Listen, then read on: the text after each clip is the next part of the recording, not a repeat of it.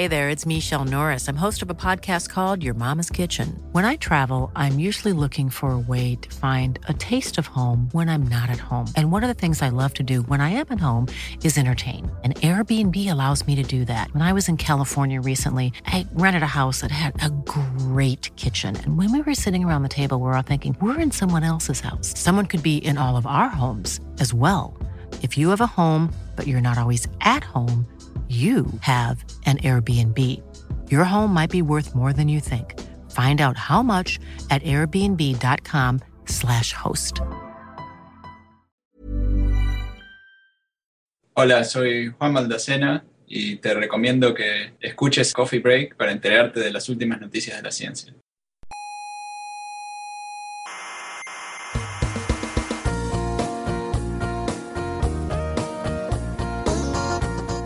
Aquí comienza Coffee Break, la tertulia semanal de la actualidad científica. Son como Isaac Asimov. Pero en jóvenes, digamos. Exacto, en jóvenes Exacto. y en vez de libro, Eh, en, en radio. Y podcast. Eso.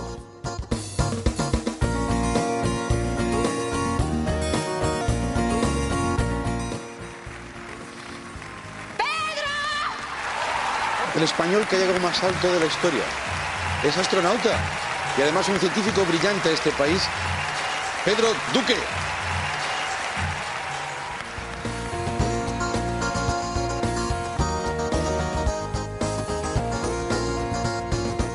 El astronauta Pedro Duque, de la Agencia Espacial Europea, es el nuevo ministro de Ciencia, Innovación y Universidades del Gobierno de España. Me preguntan que si estoy contento. A ver, yo me pongo contento con tener un ministerio de ciencia.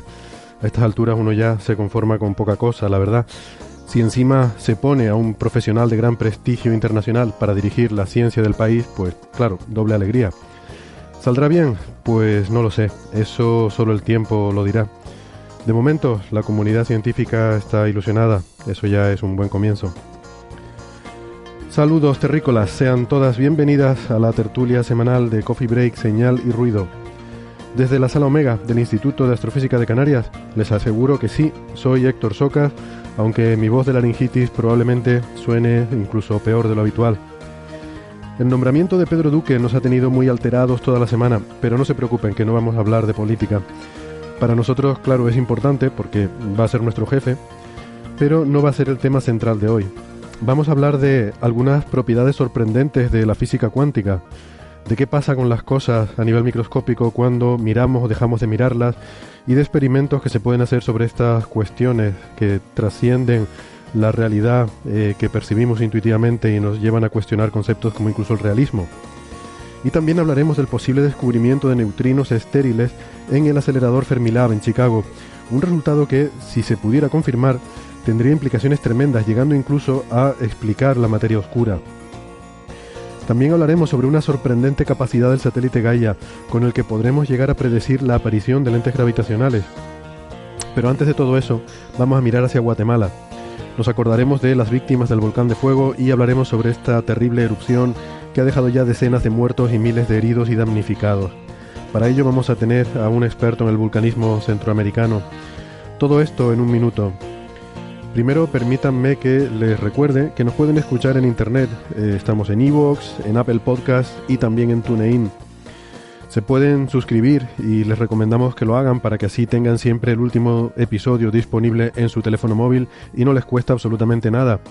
Toda la información sobre cómo suscribirse la tienen en nuestra página web señalirruido.com. Ahí están todos los episodios y también colgamos ahí las referencias de cosas a leer para ampliar conocimientos sobre los temas que tratamos en cada tertulia. Recuerden señalirruido.com. Si quieren hablar con nosotros o dejarnos sus preguntas, la verdad es que preferimos que lo hagan en las redes sociales, eh, que así queda también para otros usuarios que puedan tener interés. Estamos muy activos tanto en Twitter como en Facebook. Y si no, también nos pueden escribir mensajes a la dirección de correo oyentes arroba señalirruido.com. Estamos en varias emisoras de radio. En Canarias, en Icoden Daute Radio, Radio El Día, Radio ECA y Ondas Yaiza. En Madrid, en Onda Pedriza. En Aragón, en Radio Ebro.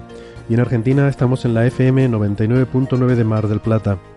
En nuestra web señalirruido.com tienen los horarios y las frecuencias de estas emisoras. Bueno, hoy aquí conmigo para compartir bacterias en el aire de la sala Omega tengo a mi tocayo Héctor Vives. Hola Héctor. Buenas. ¿Qué tal? ¿Cómo estás? Pues de momento sano. Veremos después. Y eh, también nos acompañan, eh, a salvo eh, por el firewall de Internet, tenemos en Valencia a Alberto Aparici, que es eh, comunicador científico en el Instituto de Física Corpuscular de Valencia, el IFIC, y director del programa La Brújula de la Ciencia en Onda Cero. Hola Alberto. Hola, hola, hola a todos. Está muy bien porque podemos disfrutar de todos tus conocimientos sin ninguno de esos impedimentos físicos. Sin peligro, sin peligro. Y olvidé decir que eh, mi tocayo Héctor Vives es investigador aquí en el Instituto de Astrofísica de Canarias. Eh, y también desde su oficina en la Universidad de Málaga nos acompaña Francis Villatoro, que es profesor en esa universidad. Hola Francis.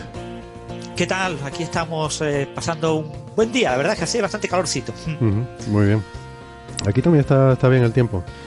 Eh, igual ya no está uno acostumbrado y entonces por eso... Sí, pero es que yo estoy no todavía no me fío. Siempre me traigo chaqueta por si acaso, por si viene Por si viento. acaso, ¿no? Pero Claro. ya voy más a corte. La verdad es que la laguna es un microclima. No, no sé, bueno. puedo fiar o no. Eh, a ver, los twitters, eh, Héctor Vives es arroba darksapiens, eh, Aparici es arroba ciencia brújula y Francis es arroba emulenews, eh, servidor es arroba hsocasnavarro. Eh, y mm, bien, vamos a empezar entonces el programa. Mm, Me gustaría cambiar un poco el orden habitual. Como saben, eh, normalmente empezamos hablando de las cositas breves, eh, noticias así que han surgido, queremos comentar brevemente. Pero hoy voy a saltarme un poco ese orden y me gustaría empezar por lo del volcán de Guatemala, porque, mm, bueno, es una, una noticia triste eh, y, y, bueno, para que no sea esto una montaña rusa eh, emocional, eh, porque como saben, normalmente solemos hablar de buenas noticias, siempre decimos que las noticias de la ciencia suelen ser buenas noticias, pero, pero no siempre, ¿no? A veces tenemos que hablar de tragedias como esta, entonces vamos a empezar, si quieren, por ese tema. Eh, y para eso les hemos traído eh, una entrevista que hemos hecho con un experto geólogo que además vive muy cerquita en Centroamérica, en El Salvador, y, conoce bien el, vulcanismo de, esa zona. Así que tuvimos una conversación muy interesante con Carlas Fernández, que es de- del podcast eh, Geocastaway. Y, y bueno, vamos a hablar un poco sobre el tema del volcán de, de Guatemala y luego ya seguimos con el resto de, de temas de, de la semana. Venga. Carlas Fernández, bienvenido de nuevo a Coffee Break. ¿Qué tal? Gracias, un saludo, muy bien, por aquí. Un placer estar de nuevo por acá. Estás en El Salvador, repetir, ¿verdad? ¿eh? Un, clo- Sí. un crossover, ¿eh? Otra vez. Sí, sí, sí, muy bien. Hacía mucho tiempo. Carlas es el autor del podcast Geocastaway o Geonáufragos. No sé muy bien cómo prefieren ustedes decirlo. Lo he visto de las dos formas. No, bueno, eh, el origen del nombre fue Geo, tenía que tener Geo y como esta historia la conoce poca gente y como a mí me gusta mucho la película Castaway, Náufrago de, de Tom Hanks. Entonces, pues nada, lo junté Geocastaway que pues traduce Náufrago. Muy bien. Pues eh, es un podcast que les recomendamos sobre eh, cuestiones de geología, eh, a veces incluso geología planetaria, o sea que tiene cierta intersección con lo que a nosotros nos gusta, la astrofísica. Hicimos un crossover hace mucho tiempo, ya no me acuerdo cuánto, pero Sí, al poco de salir la película del marciano. ¿Mm? Sí. Exactamente, que bueno, yo no pude participar en ese programa, pero hablamos durante la, la preparación de aquel episodio.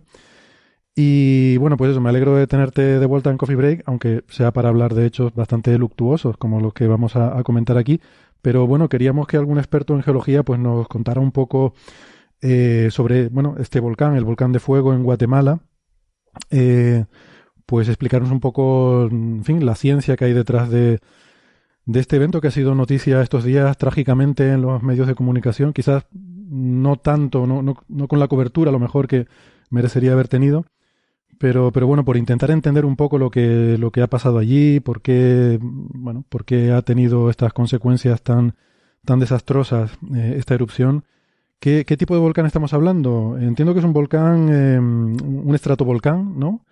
Bueno, un estratovolcán es realmente es todos lo- los volcanes que tenemos en nuestra mente cuando nos dicen volcán, son esto, esta estructura de, de cono, a esto le llamamos eh, estratovolcán, que se ha ido formando a lo largo de la historia eh, geológica a, través de varias erupciones, ¿no? Y se han ido depositando eh, pues en las laderas del, del volcán todos los productos que genera ese volcán, no solo lava, sino también pues piroclastos, eh, como ha ocurrido, por ejemplo, ahora en, el de fuego, que bueno, ya entraremos en, detalle en eso, pero eh, es esta construcción a lo largo de, la historia y que hace que vaya creciendo eh, ese volcán, ¿no?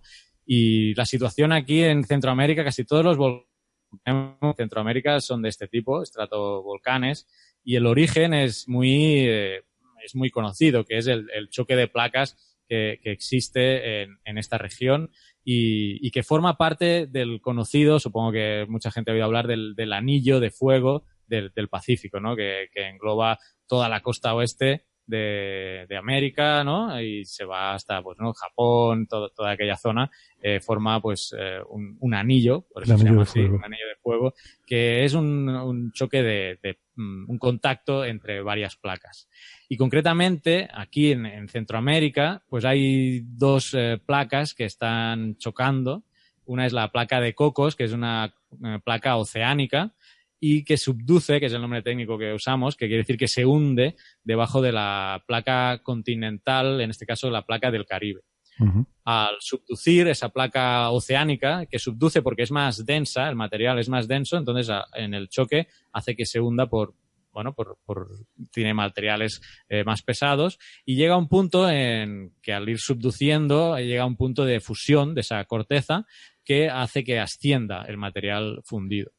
Y al, fundirse y ascender ese, ese magma eh, es cuando en superficie se manifiesta esa salida en forma de, de, volcanes. Y por eso pues tenemos toda esta región. Si uno ve en un mapa y ubica todos los volcanes en Centroamérica, por ejemplo, y los, los, los, quiere unir, lo puede hacer perfectamente, ¿no? Puede tirar una línea en todos los volcanes porque, bueno, forman una cadena volcánica que indica precisamente ese, esa, esa zona donde se está fundiendo la placa oceánica bajo la, la, placa continental, ¿no? La de Cocos bajo la, la, del Caribe. Entonces asciende y pues en superficie se manifiestan estos, estos volcanes, de los cuales pues el volcán de fuego es un, es un volcán. Hmm. Es un poco el origen geológico, ¿no? De, de estos volcanes de esta región. Hmm. En, Hawái hemos visto también que, que, hay bastante actividad recientemente. No sé si está relacionado por ser de ese mismo anillo de fuego eh, o, simplemente son eventos independientes que resulta que coincide que ahora tienen actividad al mismo tiempo? Sí, muy buena pregunta, porque ahora en redes sociales, ¿no? Se empiezan a decir eh, un montón de cosas, incluso en El Salvador, que es donde estoy yo, por la proximidad con el volcán de fuego, ya están todos entre erupción todos los, eh, los volcanes de aquí del Salvador. Entonces, ahora voy a ir a Hawái, pero incluso en los volcanes de la cadena volcánica del Salvador no está conectado con el volcán de fuego, ¿no? Cada, cada como decía, ¿no? Cada mm, eh, inyección de, desde esta corteza oceánica genera su, digamos, su propia cámara magmática. Así que cada complejo volcánico, digamos, que tiene su propia eh, estructura. Entonces, por ejemplo, donde yo vivo, que tengo cerca un volcán a 11 kilómetros, que ojalá no entre en erupción como el de volcán de fuego, eh, pues tiene su propia cámara magmática y no, no está influenciado, ¿no? Por lo que ha pasado en, en volcán de fuego. Hmm. El caso de Hawái, el caso de Hawái es muy particular porque no estamos hablando eh, de ningún choque de placas. Si uno va al mapa y busca el mapa de placas tectónicas, ve que Hawái está en medio del Pacífico y no hay ninguna, ningún contacto entre placas. Es lo que se llama un hotspot, es un punto caliente. Es un lugar donde la, corteza oceánica eh, se ha debilitado, se ha adelgazado y eso ha permitido que en ese lugar eh, salga, salga el magma y conforme estas, estas islas, eh, bueno, en este caso las de Hawái. Y es interesante porque uno puede ver eh, a lo largo de la historia como las placas se mueven muy poco, pero puede ver cómo se ha ido formando las diferentes islas de las placas tectónicas. Siendo así que las islas o los volcanes que se formaron los volcanes más antiguos mm, casi ya no tienen actividad volcánica porque el, el hotspot, digamos que está quieto y la placa es la que se va moviendo por encima. Eh, y entonces eh, pues en el, va saliendo magma en el punto por donde la placa está pasando por encima de, del hotspot. No sé si se me entiende la sí.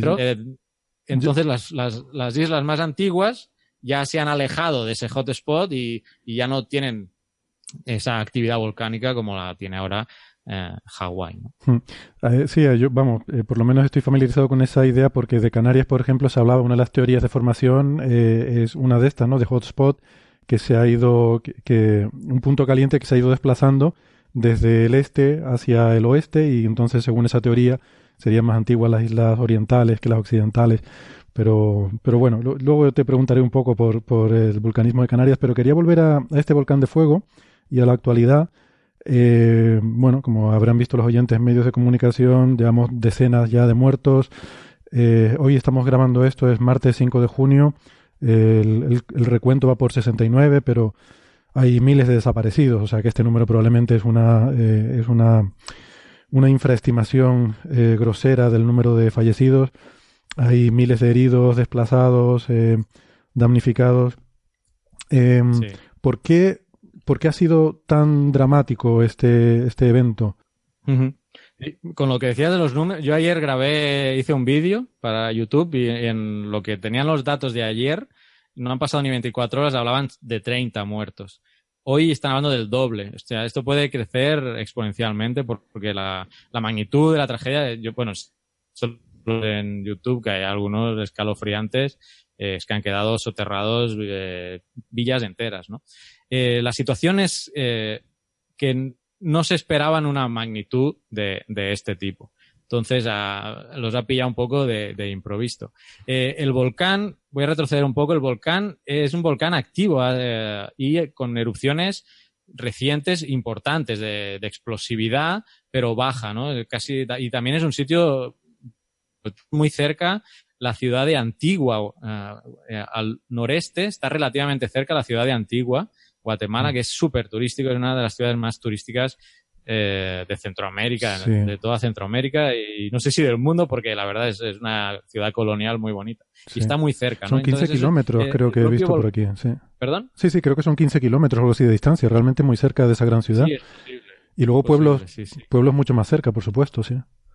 Claro, eh, pueblos y comunidades, ¿no? Que ya no llegan a ser eh, ciudades o pueblos con infraestructura, sino tenemos que tener en cuenta que en países como El Salvador o Guatemala eh, la, hay una pobreza que hace que la gente pues viva en lo que llamamos comunidades, que son sitios muy rurales, con que, pero poblados, ¿no? Y, que colonizan las laderas de un volcán también porque son lugares eh, de recursos. Las laderas de los volcanes son muy fértiles en cuanto a donde, bueno, por ejemplo, desconozco en, en el volcán de fuego, pero aquí es un lugar donde cultivan café, por ejemplo, porque por la altura, ¿no? Ese volcán de fuego tiene más de 3.000 metros, creo, lo tengo por aquí apuntado, 3.000 3.763 metros tiene el volcán de fuego. O sea, es- eh, tiene una altura considerable.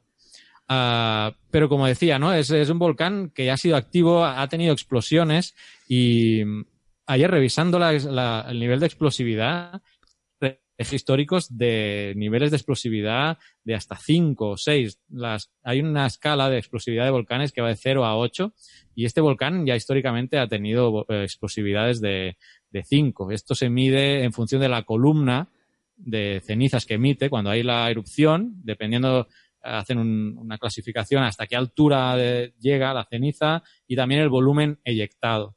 Esto es más difícil de calcular, el volumen, al menos porque ahora, porque es muy acceder, pero lo van a poder saber. Pero la columna sí se estaba hablando de 10 a 15 kilómetros. Si ese es el caso, estamos hablando de, eh, de una explosividad más o- de 3, más o menos. Una explosividad de 3 sobre 8. O sea, tampoco era, ha sido tanto, pero imagínate cómo eh, solo una explosividad de 3 con la vulnerabilidad que tiene la población eh, ha afectado, ¿no?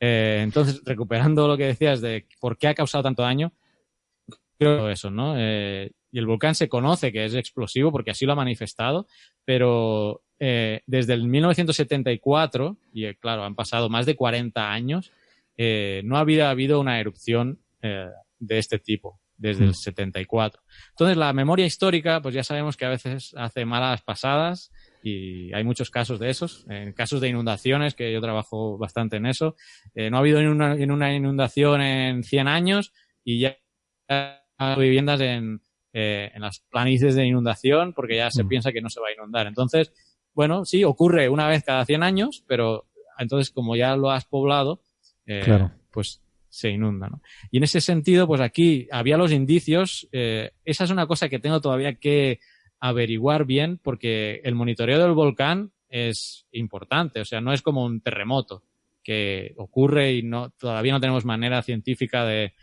de saber cuál era un terremoto. Pero un volcán no, un volcán eh, da indicios. Puedes eh, estar monitoreándolo y en el caso del volcán de fuego así era. Y tenemos eh, monitoreo de, de gases, monitoreo de microsismicidad, eh, hay cámaras eh, vigilándolo. Eh, en este caso no sé si había, pero también hay la posibilidad de instalar GPS para ver si el cono volcánico está sufriendo eh, Deformaciones. deformación. Mm. Entonces, Pero todos estos una- indicios los tenía ¿no? el servicio de allí. Pero una, una pregunta, Carlas. han llegado eh, a infravalorar el tema. Eh, yo he leído que es que desde 2002 este volcán está prácticamente en una especie de actividad continua, ¿no? Con episodios eruptivos, pero frecuentes. Entonces es posible que, que uno de, de alguna forma se adapta al hecho de que esto está continuamente así en este estado de actividad y lo asumes como algo normal y de alguna forma convives, convives con esa actividad y con el volcán. Entonces, claro, debe ser muy difícil poder determinar, claro, una cosa es decir cuando un volcán va a erupcionar o se va a volver activo, pero cuando estás en un estado continuo de erupción, pues me imagino que debe ser prácticamente imposible decir, bueno, y ahora va, a ser una erupción todavía más grande que, o sea, como que ya estás en un nivel basal de actividad que, que te dificulta mucho el, el poder prever que vaya a aumentar ese, ese nivel, ¿no? Claro, sí, sí. No, totalmente correcto, ¿no? Y tampoco sé en cuánto tiempo eh, los aumentos que de, de esos datos que te comentaba empezaron a, a manifestarse, ¿no? Porque sí, empezaron a evacuar mm, las zonas más cercanas. Preveían que la actividad fuera un poco más en aumento. Pero eh, de repente pues hubo una magnitud mayor de lo que de lo esperable y eh, bueno afectó a, a mucha a mucha más gente, ¿no? Eh, con esas coladas piroclásticas que todos hemos visto, bueno, realmente impresionantes. Mm. Y los lagares después, además. Sí, aquí, aquí he leído que un, uno, vamos, uno de los, eh, de los problemas eh, principales de esto es que uno de estos lagares cambió de, de dirección de forma inesperada, que son, son, bueno, te voy a pedir que nos lo expliques, pero entiendo que es como una especie de río de, de, de, de lodo, rocas piroclásticas, eh, que, que es, bueno, un, un auténtico río de tierra, digamos, que capaz de sepultar una, una aldea completa, ¿no? Y que por alguna razón, supongo que algún cambio en el lecho de, de este de este lahar, eh, pues se, desvió por otra dirección y, acabó llevándose por delante un- una comunidad. Eh, ¿Es algo así? Sí, no sé el dato. que- Yo también el, el súbito cambio de dirección no, no lo he estudiado bien. Lo que es lo que me extraña, ¿no? Porque hay mapas ya de riesgo y todos estos eh, materiales que se eyectan del volcán, eh, concretamente este lahar, que es, como dices tú, es una, es un- una colada de detritos, en inglés se llama debris, eh, debris flow, eh, que cuando se, aso- se asocia a un volcán se le llama lahar, ¿no? Pero no deja de ser de una, como un deslizamiento que lleva mucho material grueso, cuando hablo de piedras y rocas métricas, o sea, realmente volúmenes impresionantes de, de roca. Eh, estos se, se, se encajan por los ríos y, y quebradas, de quebradas la llaman aquí El Salvador, eh, y bueno, llevan, llevan una dirección siguiendo la, la, la topografía.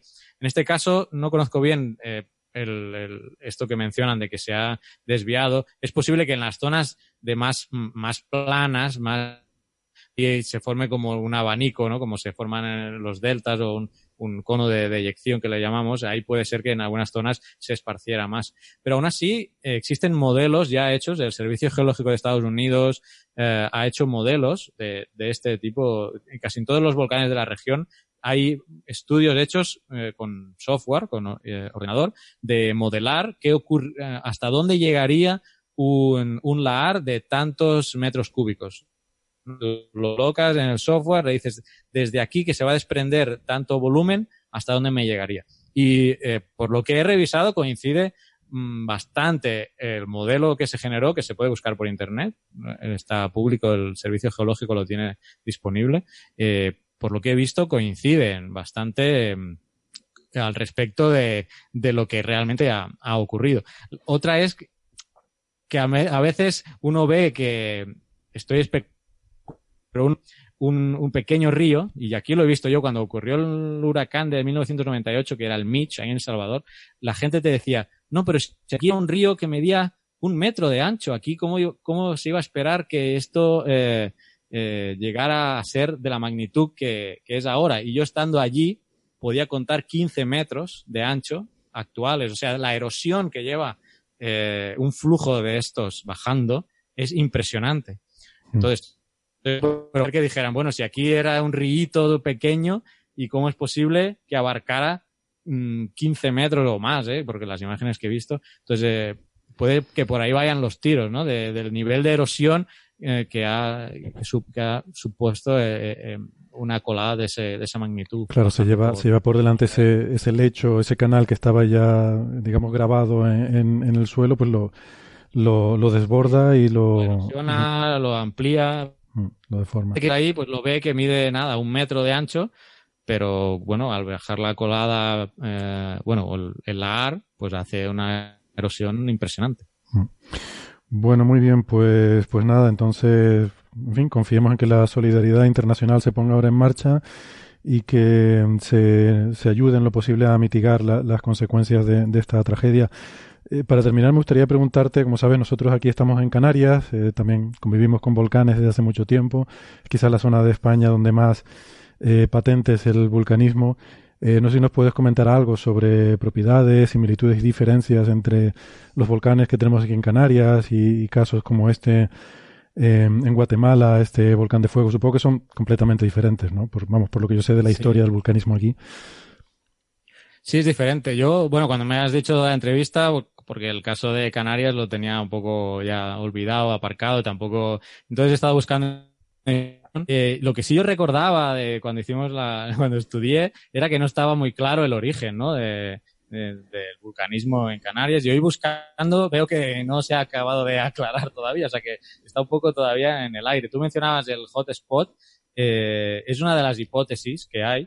Y otra, había más hipótesis, las digo, pues, mira, los fragmentos continentales, el punto caliente, la fractura propagante, los bloques levantados, pompas magmáticas, anomalía térmica laminar, bueno, un, de teorías que he estado buscando.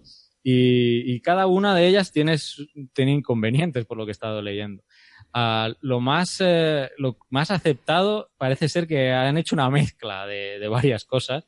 Lo del punto caliente no lo tenían, no está muy claro por, por lo que te comentaba de Hawái, que al irse desplazando la placa, eh, la placa, eh, en ese caso, el punto caliente va, va eh, bueno, las, a ver, las, las islas más perdiendo actividad.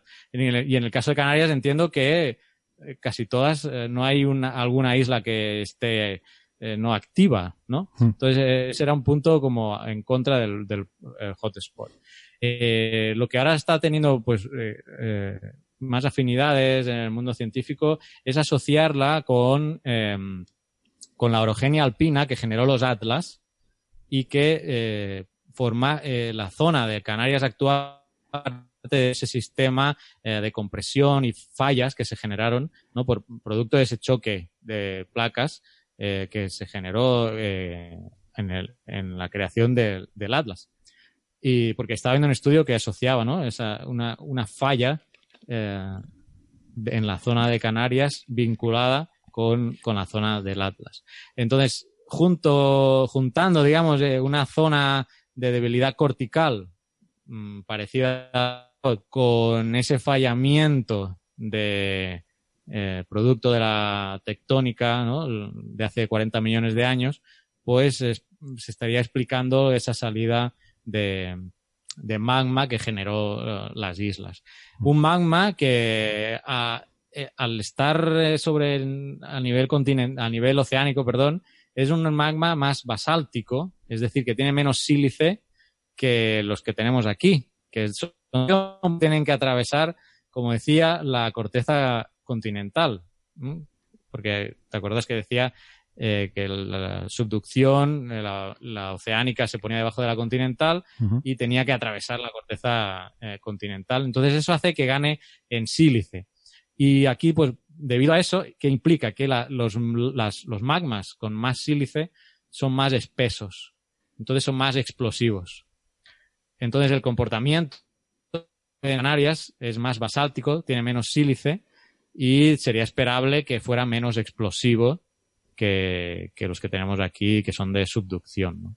Hmm. Entonces es un poco lo que te puedo contar de, de Canarias, eh, por lo que he estado viendo, sin, sin ser un experto en vulcanismo de Canarias. ¿no? Muy bien, muy bien. Sí, es un tema, es un tema complejo. Eh, Sí, complejo porque todavía no, de- no se sabe con exactitud el mecanismo del vulcanismo. Muy bien, muy bien. Pues estupendo. Eh, Carlas Fernández de, de Geocastaway, lo voy a decir así con el, el, el nombre original del podcast Geocastaway sobre geología. Muchas gracias por haber estado con nosotros y habernos aclarado todos estos puntos eh, y entender un poco mejor el, el fenómeno este tan luctuoso que hemos vivido estos días en Guatemala. Gracias, Carlas. Saludos para tus compañeros de Geocastaway. Muy bien, igualmente un abrazo ahí a Coffee Break. Gracias, adiós. Bueno, además, eh, curiosamente, Héctor, tuvimos hace poco aquí en el Instituto de Astrofísica de Canarias un, un seminario sobre el vulcanismo de Canarias. eh, Sí, el ¿verdad? De origen. nuestros- Que La conclusión seguía siendo lo mismo que habéis dicho en la entrevista, que no está nada claro, que lo explicó más en detalle, que parece que sí que hay punto caliente, pero está todavía la influencia de las montañas de Marruecos, entonces hay muchos factores. O sea, el tema es... mezcla ahí de- sí, de pero que el cosas, punto ¿no? caliente dirías, entonces la isla más activa sería el hierro solamente, pero Claro. en Lanzarote hubo erupciones hace poco y estaba en el otro extremo del archipiélago.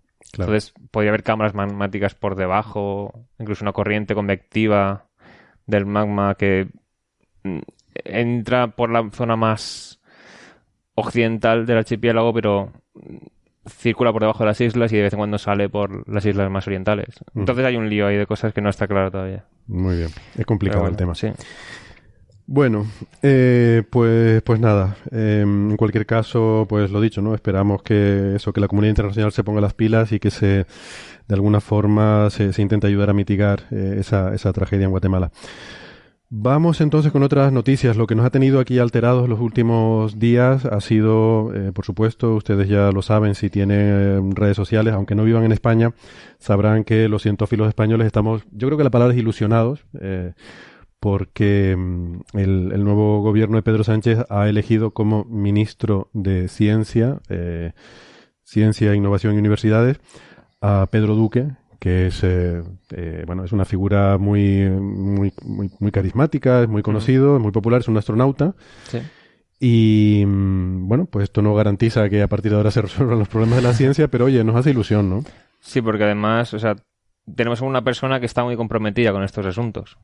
O sea, suele escuchar mucho a la comunidad científica, incluso discute en Twitter con terraplanistas y todo. Eso lo hemos mencionado ya en algún capítulo. Es muy contrario a la anticiencia. Entonces, a ver. Y, y sobre eso, bueno, eh, vamos a seguir alrededor de la mesa. ¿Qué- Alberto, por ejemplo, ¿qué, qué opinas? Sí, yo, yo, a mí la verdad es que efectivamente, pues esto es así. No sabemos cómo va a ser, no sabemos si va a ser un buen ministro, un mal ministro, no sabemos si va a ser un buen ministro al que no le van a dar dinero y entonces no va, no va a servir para nada, que eso también podría ser, o va a servir para, para poco. No sabemos si va a ser un excelente ministro y dentro de cuatro años va a llegar otro gobierno y va a desmontar todo lo que haga, que también podría ser. Eh, pero a mí lo que me parece de verdad reseñable de esto es que se transmite un mensaje, ¿no? O sea, ya solo el hecho de que exista un Ministerio de Ciencia es un mensaje muy importante y yo de hecho creo que es el más importante. Existe una cosa llamada ciencia que merece tener un ministerio. Y además, encima, vamos a poner en ese ministerio a una persona que es conocida, que le cae bien a la gente, dando la idea de, oye, esto es importante, ¿no? No ponemos a una persona oscura que no va, que no va a hacer nunca una entrevista, ¿no? Sino Mm. vamos a poner a alguien que la gente va a estar interesada, que la gente le va a preguntar y de alguna manera la ciencia pues va a estar, no sé si en primer plano, pero, pero entre los asuntos importantes. Y yo creo que, que ese es un mensaje, a mí, a mí sí que me ilusiona, ese mensaje me parece el mensaje correcto, más allá de que luego salga bien, mal o regular. Sí. Bueno, Alberto hacía referencia a que si dentro de cuatro años otro gobierno, hay que decir que este gobierno en Es principio verdad, quedan dos. dos. años de legislatura, pero que mucha gente, pero, pero, pero que bueno, que, que mucha gente piensa que, que ni siquiera se llegará a eso porque es un gobierno en minoría y no sabemos, tampoco tenemos mucha experiencia en España con este tipo de gobiernos, de hecho creo que es la primera vez que se da una situación de un gobierno con signo no, no solo en minoría, sino eh, además pues que tenga el signo contrario en el, en el Parlamento. Y los presupuestos, en principio, la- el compromiso era eh, mantener los presupuestos que había aprobado antes el, el Partido Popular, que bueno, eh, ya Si veremos no en el Senado, mismos, porque claro, esto todavía tiene que pasar por el Senado. O sea, esto, esto es todo muy complicado, pero bueno. De Sí, es una legislatura de primeras veces en muchas cosas, ¿no? Es la, la primera moción de censura que ha tenido éxito, es la primera vez que hay un gobierno que no es, que no está liderado por el partido que más escaños tiene, o sea, son como muchas primeras veces. Entonces, Mm, nadie es pasa. capaz de. Sí, pero de todas formas, Aún con así- el- Sí, Francis. Aún así creo yo que lo importante es destacar lo que ha destacado Alberto, ¿no? Que, que eh, la clave del asunto es que eh, Pedro Duque, como nuevo ministro de Ciencia, lo haga lo mejor posible, lo haga tan bien que prácticamente eh, obligue al nuevo gobierno, sea del signo que sea, a incluir también un Ministerio de Ciencia, ¿no? Mm. Porque ya llevamos muchos años sin Ministerio de Ciencia y yo creo que es algo clave y fundamental en todo país moderno. Claro. Héctor iba a decir algo. Sí, iba a decir que con el tema de, los presupuestos, aunque ha habido recortes en los presupuestos que supuestamente serían los aprobados, un problema que hemos tenido en los últimos años es que encima se ejecutaba solo un- una fracción. Entonces, si lograse que de alguna forma se ejecutase el 100% del presupuesto aprobado, sería una subida de presupuesto para la ciencia en España. Y luego hay Pero cosas... bueno, Héctor, la, la razón por la cual Sí, sí, la razón por la cual se ejecutaba una parte del presupuesto es porque era un poco ficticio que fuera Sí, todo sí. presupuesto de, de ciencia, Mm. porque era eh, parte del presupuesto, Era no préstamos. recuerdo el porcentaje, era dirigido a préstamos, Claro, lo que a no sé... a proyectos de investigación en los que hay empresas y universidades o centros de investigación. Y claro, muy pocas empresas en España se arriesgan Claro. a prestar dinero. Entonces, lo que no sé es qué que- margen tiene ahora el gobierno nuevo para asignar ese presupuesto. O sea, no sé si el presupuesto ya está asignado, que eso sea para préstamos sí o sí, o qué. Yo, yo creo que los presupuestos generales están muy, muy especificados. Eso está muy... No sé. Claro, Aquí la, la clave del gobierno de, de Pedro Sánchez es que en septiembre apruebe unos nuevos presupuestos y que sustituyan a estos presupuestos y que el año que viene salgan los presupuestos eh, del partido de Pedro Sánchez eh, en España. De- si de no formas- logra Pedro Sánchez en septiembre, octubre nuevos presupuestos, obviamente habrá elecciones a principios de 2019. De todas formas, yo, yo dije, me comprometí al principio que no íbamos a hablar de política, así que solamente vamos a, a hablar de, de- de este tema en el plan este de, de lo que, de lo que implica. Yo simplemente quería decir que presupuestos aparte, ¿no? Porque mucha gente decía, bueno, pero si no hay más dinero. Bueno, hay muchas cosas que se pueden hacer eh, sin que cuesten dinero. Sí. Eh, o sea, mm, la ciencia tiene muchos problemas que son sencillamente que no se nos entiende, no se nos conoce, no tenemos voz, eh, y hay muchos problemas que son burocrático-administrativos. Hay muchas normativas que son absurdas en ciencia, que se ponen porque se, se ponen para la administración, que está bien para un ayuntamiento, para una oficina de correos, pero que no se puede aplicar a un centro de investigación. Yo mismo hago muchas cosas eh, ilegalmente porque no las puedo. No lo digas decir- en público. No, lo voy a decir en público, pero esto solo entre nuestros oyentes y nosotros, que somos cuatro. Poca gente. Que no sé, yo estoy, eh, cuando hago eh, el podcast normalmente lo hago de forma ilegal, porque lo hago fuera del horario de trabajo, eh, de- dedicando ratos libres, pero va- vamos, eh, hubo una época que había un problema porque había que cerrar el edificio y apagarlo todo a las 5 de la tarde. Eh, vamos a ver, un observatorio de astrofísica, o sea, esto para cualquier universidad es muy raro, pero, pero para un, un observatorio de astrofísica, tú imagínate que te digan, tiene usted que apagarlo todo por la noche, ¿no? O sea, Todos a Yo, radioastronomía. yo recuerdo que me, que me confesaste una vez que cruzabas en rojo bastantes veces, ¿no? Porque- Venía bastante bien, cruzaba la calle en rojo y tal.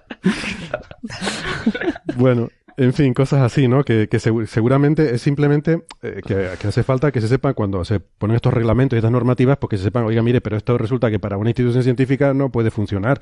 Entonces hace falta una voz que, que lleve la voz de la ciencia. Y yo creo que eso ya resolvería muchos de los problemas burocráticos y administrativos que tenemos. Pero en fin, eso no, no me quería meter en eso. Y después recordar la ley de la ciencia que aprobó el gobierno de Zapatero, que el gobierno de Rajoy no ha querido ejecutar y que estando de nuevo el PSOE en el gobierno, eh, no tiene sentido que no se articule esa ley que estaba aprobada. ¿eh? No es que no es que estuviera en el aire, es que estaba aprobada, pero no se ha articulado. Entonces, eh, obviamente, el nuevo ministro de Ciencia tendrá que articular la ley de ciencia, Mm. que ya existe, con los matices oportunos que él quiere introducir o se pueden introducir. Mm. Alguien mencionaba, creo que Héctor mencionaba que, que además Pedro Duque es un activista anti-pseudociencia, es muy activo en Twitter, ha habido discusiones famosas con terraplanistas.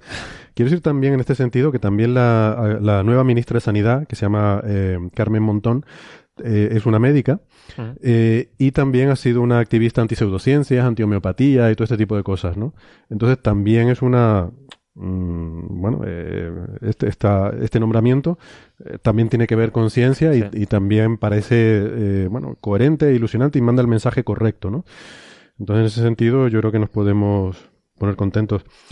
Em, si quieren, les De hecho, de hecho, Héctor, no sé si no sé si has visto en el Mundo Today, que para los que no lo conozcan es un periódico de mentiras, un periódico de, de satírico, de risa, ha salido un artículo esta mañana diciendo Pedro Sánchez nombra a un astrólogo ministro para, para que nadie se enfade o algo Sí, por sí, el estilo. sí. Es Y hablan de que ha creado el Ministerio de Ciencias Ocultas y hablan, hablan de su currículum como en plan de y estuvo en no sé dónde y tal y cual. Es muy divertido ese artículo, yo me reí mucho. Es genial. No, además, lo que decía uno, se debería nombrar a. Pues yo propuse que nombrara a Juan Carlos Ortega eh, titular del Ministerio de Radio y Podcast. Eh, pero alguien decía que no, que era mejor que fuera el portavoz del gobierno, porque si él mismo podía hacer las preguntas y responderlas. Ah. Estaría muy bien. De todas formas, eso sería una Secretaría de Estado dependiente de Cultura, ¿no? Bueno, quizás. sí. Sí. Eh, de todas formas, eh, insisto, ¿no? A lo mejor la gente se puede estar preguntando, sobre todo fuera de España, por qué esto no, por qué estamos tan revolucionados con esto. Mm. Y yo creo que si tú miras, me tomé la libertad, me tomé, no, la, la molestia ayer de ir recopilando eh, toda la lista de ministros de ciencia que hemos tenido en la, en la democracia contemporánea española, desde los años 70. No es fácil, porque no hay un listado directo, ¿no? He tenido que ir a Wikipedia saltando de- del gobierno de tal, ir buscando, ¿no? Pero bueno, ayer estuve en cama con fiebre todo el día, entonces me aburría mucho y tenía tiempo para estas cosas. Entonces, bueno, no se, no se las voy a leer entera la lista, pero le- les voy a decir simplemente los cargos de las personas que han ocupado este ministerio en nuestra democracia. Empezando desde Arias, eh, eh, ¿cómo se llama? Arias Navarro, ¿no?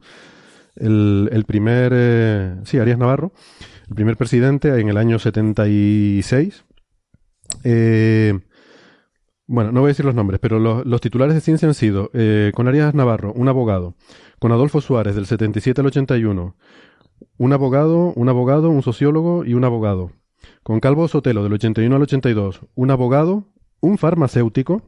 Aquí encontramos el primer, el primer nombre relacionado mm, remotamente con la ciencia. No, remotamente no, pero por lo menos remotamente con la ciencia. Em, Bueno, no es, no es ciencia fundamental, pero es ciencia aplicada, está bien. Sí, sí, sí, no, es un buen candidato, ¿no? Pues estuve mirando un poco, se llama Juan Antonio Ortega y es un hombre que fue presidente del CSIC, eh, bueno, una figura muy relevante en el ámbito científico. Pero bueno, es, es el primero, ¿no? En el año 82. Luego con Felipe González, del 82 al 96, tenemos un sociólogo, un físico, luego un químico, y luego ya volvemos al redil, un jurista, un abogado. Luego llega José María Aznar, eh, del 96 al 2004 tenemos una política, un político, una economista, un economista, un político.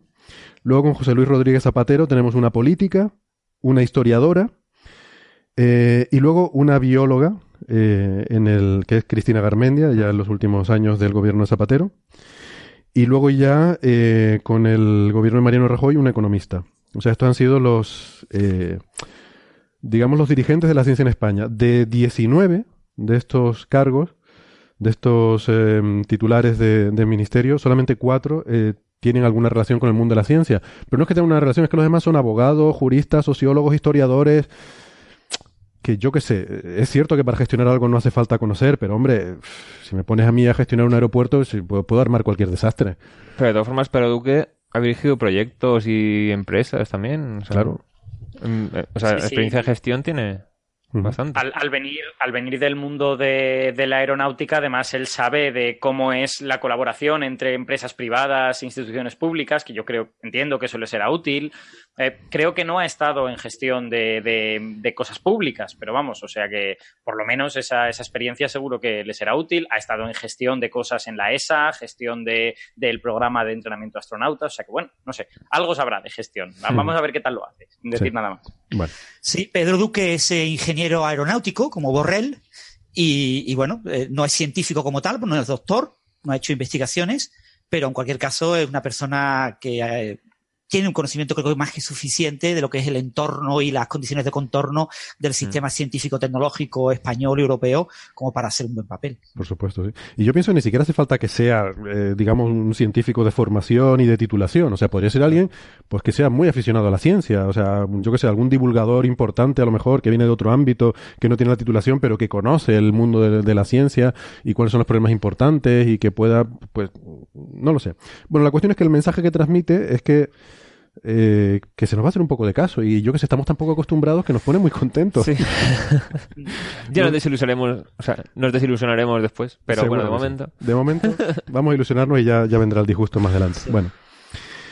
Más cosas. Eh, eh, el, el, martes 5 de junio fue el Día Internacional del Medio Ambiente y con énfasis sobre todo en el uso de los plásticos, ¿no? que es un material que es muy útil y tiene muchas propiedades muy interesantes y sirve para muchas cosas, pero tiene el problema de que, de que no es biodegradable y que duran muchísimo tiempo los plásticos y se terminan acumulando en nuestros océanos, eh, llegan incluso a la, a la, cadena, a la cadena trófica y, y, son uno de los problemas medioambientales más grandes que tenemos, ¿no? Entonces, bueno, simplemente recordarle esto a la gente y, y, pedirles que en la medida de lo posible, pues que si podemos intentar hacer el menor uso posible de los plásticos, sobre todo los que no son reutilizables o reciclables, pues mejor que mejor, y reincidir siempre en la necesidad de todo lo que se pueda, intentar reciclarlo, ¿no? O sea, reciclar está bien, reusar es todavía mejor, eh, dentro de lo posible. Así que... Y que además, si coges la costumbre, no es tan difícil, ¿eh? O sea, yo, eh, yo soy un poco cabeza cuadrada, pero yo en mi casa tengo una cosa para poner el cristal, una cosa para poner el plástico y una cosa para poner el papel. Y está a 5 metros, o sea, mi casa no es tan grande. Cada vez que tengo un papel o un plástico, pues lo tiro donde lo he de tirar. Y luego ya cuando se me acumula y veo que me invaden, pues ya cojo y lo, y lo tiro al contenedor claro, claro. de correspondiente. Pero que, que, no es tan difícil, es una cuestión de coger costumbre y ya está. Muy bien. Eh, Alberto, tú nos mandabas también esta noticia, la vi el otro día por la radio, de un tal Cervante Pablo que ha sido premio Princesa de Asturias. Pobre hombre, no le, no le deformes el nombre. Es el, bueno, el, esta, Oye, Pablo, esta semana... Pablo es un nombre muy bonito. ¿Qué tienes contra Pablo? Pues que no es su nombre, no, no, no tengo nada en contra del nombre. Premio Princesa de Asturias de Investigación. Eh, no, ¿Qué nos puedes contar? Esto, bueno, se, se hizo público ayer.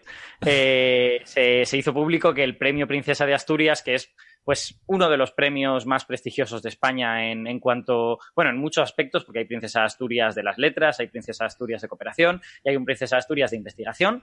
Pues el de investigación, que es el que nos interesa hoy aquí, eh, se hizo público que va para Svente Pebu, si no, si no lo pronuncio mal, yo creo que se dice así, Pebu o algo por el estilo, que es un genetista sueco y, vamos, una personalidad que ha sido importantísima en los últimos 20 años para convertir la eh, para hacer la transición desde una paleoantropología que se basaba básicamente en los fósiles y en las cosas morfológicas, a una paleoantropología que de repente tiene un montón de herramientas basadas en la genética para darle eh, información acerca de lo que ha pasado en el, de lo que sucedió en el pasado, ¿no?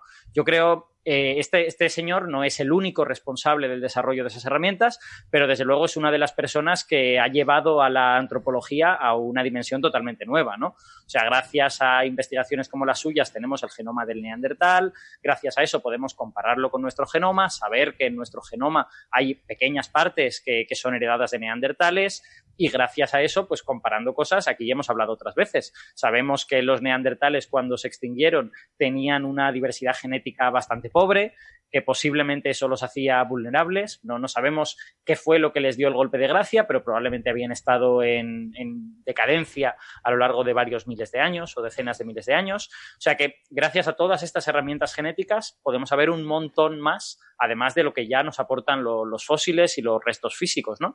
Entonces, para mí, muy merecido premio Princesa de Asturias. Yo, yo creo que este señor, Svante, Svante Pevo, eh, es un, es un firme, o sea, sería un firme candidato al premio Nobel si no fuese porque no estoy muy seguro de si encaja en ninguna de las categorías. Claro. ¿no? O sea, es, es, una persona de nivel de premio Nobel, entre comillas, ¿no? Pero, pero ¿qué Nobel le das? Medicina no, a lo mejor el de química, ¿no? Pero. Aquí el de los Nobel es Francis, o sea, ¿qué, qué opinas? bueno, el, el, premio Nobel de Fisiología o Medicina eh, puede premiar perfectamente los avances relacionados con la paleoantropología, la, la, eh, este tipo de, de, avances en la paleogenética, este tipo de cosas podrían entrar perfectamente en la línea de, de fisiología. Uh -huh. eh, el premio Nobel de Fisiología y Medicina, ¿no? ¿Tú crees y que podría estaría... también interpretarlo como premio Nobel de Química, porque eh, eh, extraer eh, ADN, sobre todo fue ADN mitocondrial al principio, Exacto. de muestras paleontológicas, requiere una serie de desarrollo, una serie de procesos químicos específicos, que fue la gran labor de, de Svante Pavo, que bueno, el gran padre de moderno de la, de la paleogenética. Entonces yo creo que podría estar ahí entre el, el premio Nobel de, de Química, si uh, focalizamos el tema en la parte más eh, instrumental de su trabajo, o el premio Nobel de Fisiología, o medicina eh, y todas las implicaciones que ha tenido, por ejemplo, el tema de saber que quizás los neandertales y nosotros somos la misma especie y que somos dos subespecies, ¿no? Porque Mm. podíamos reproducirnos eh, de una manera que, que diera eh, hijos fértiles. ¿no? Ujú.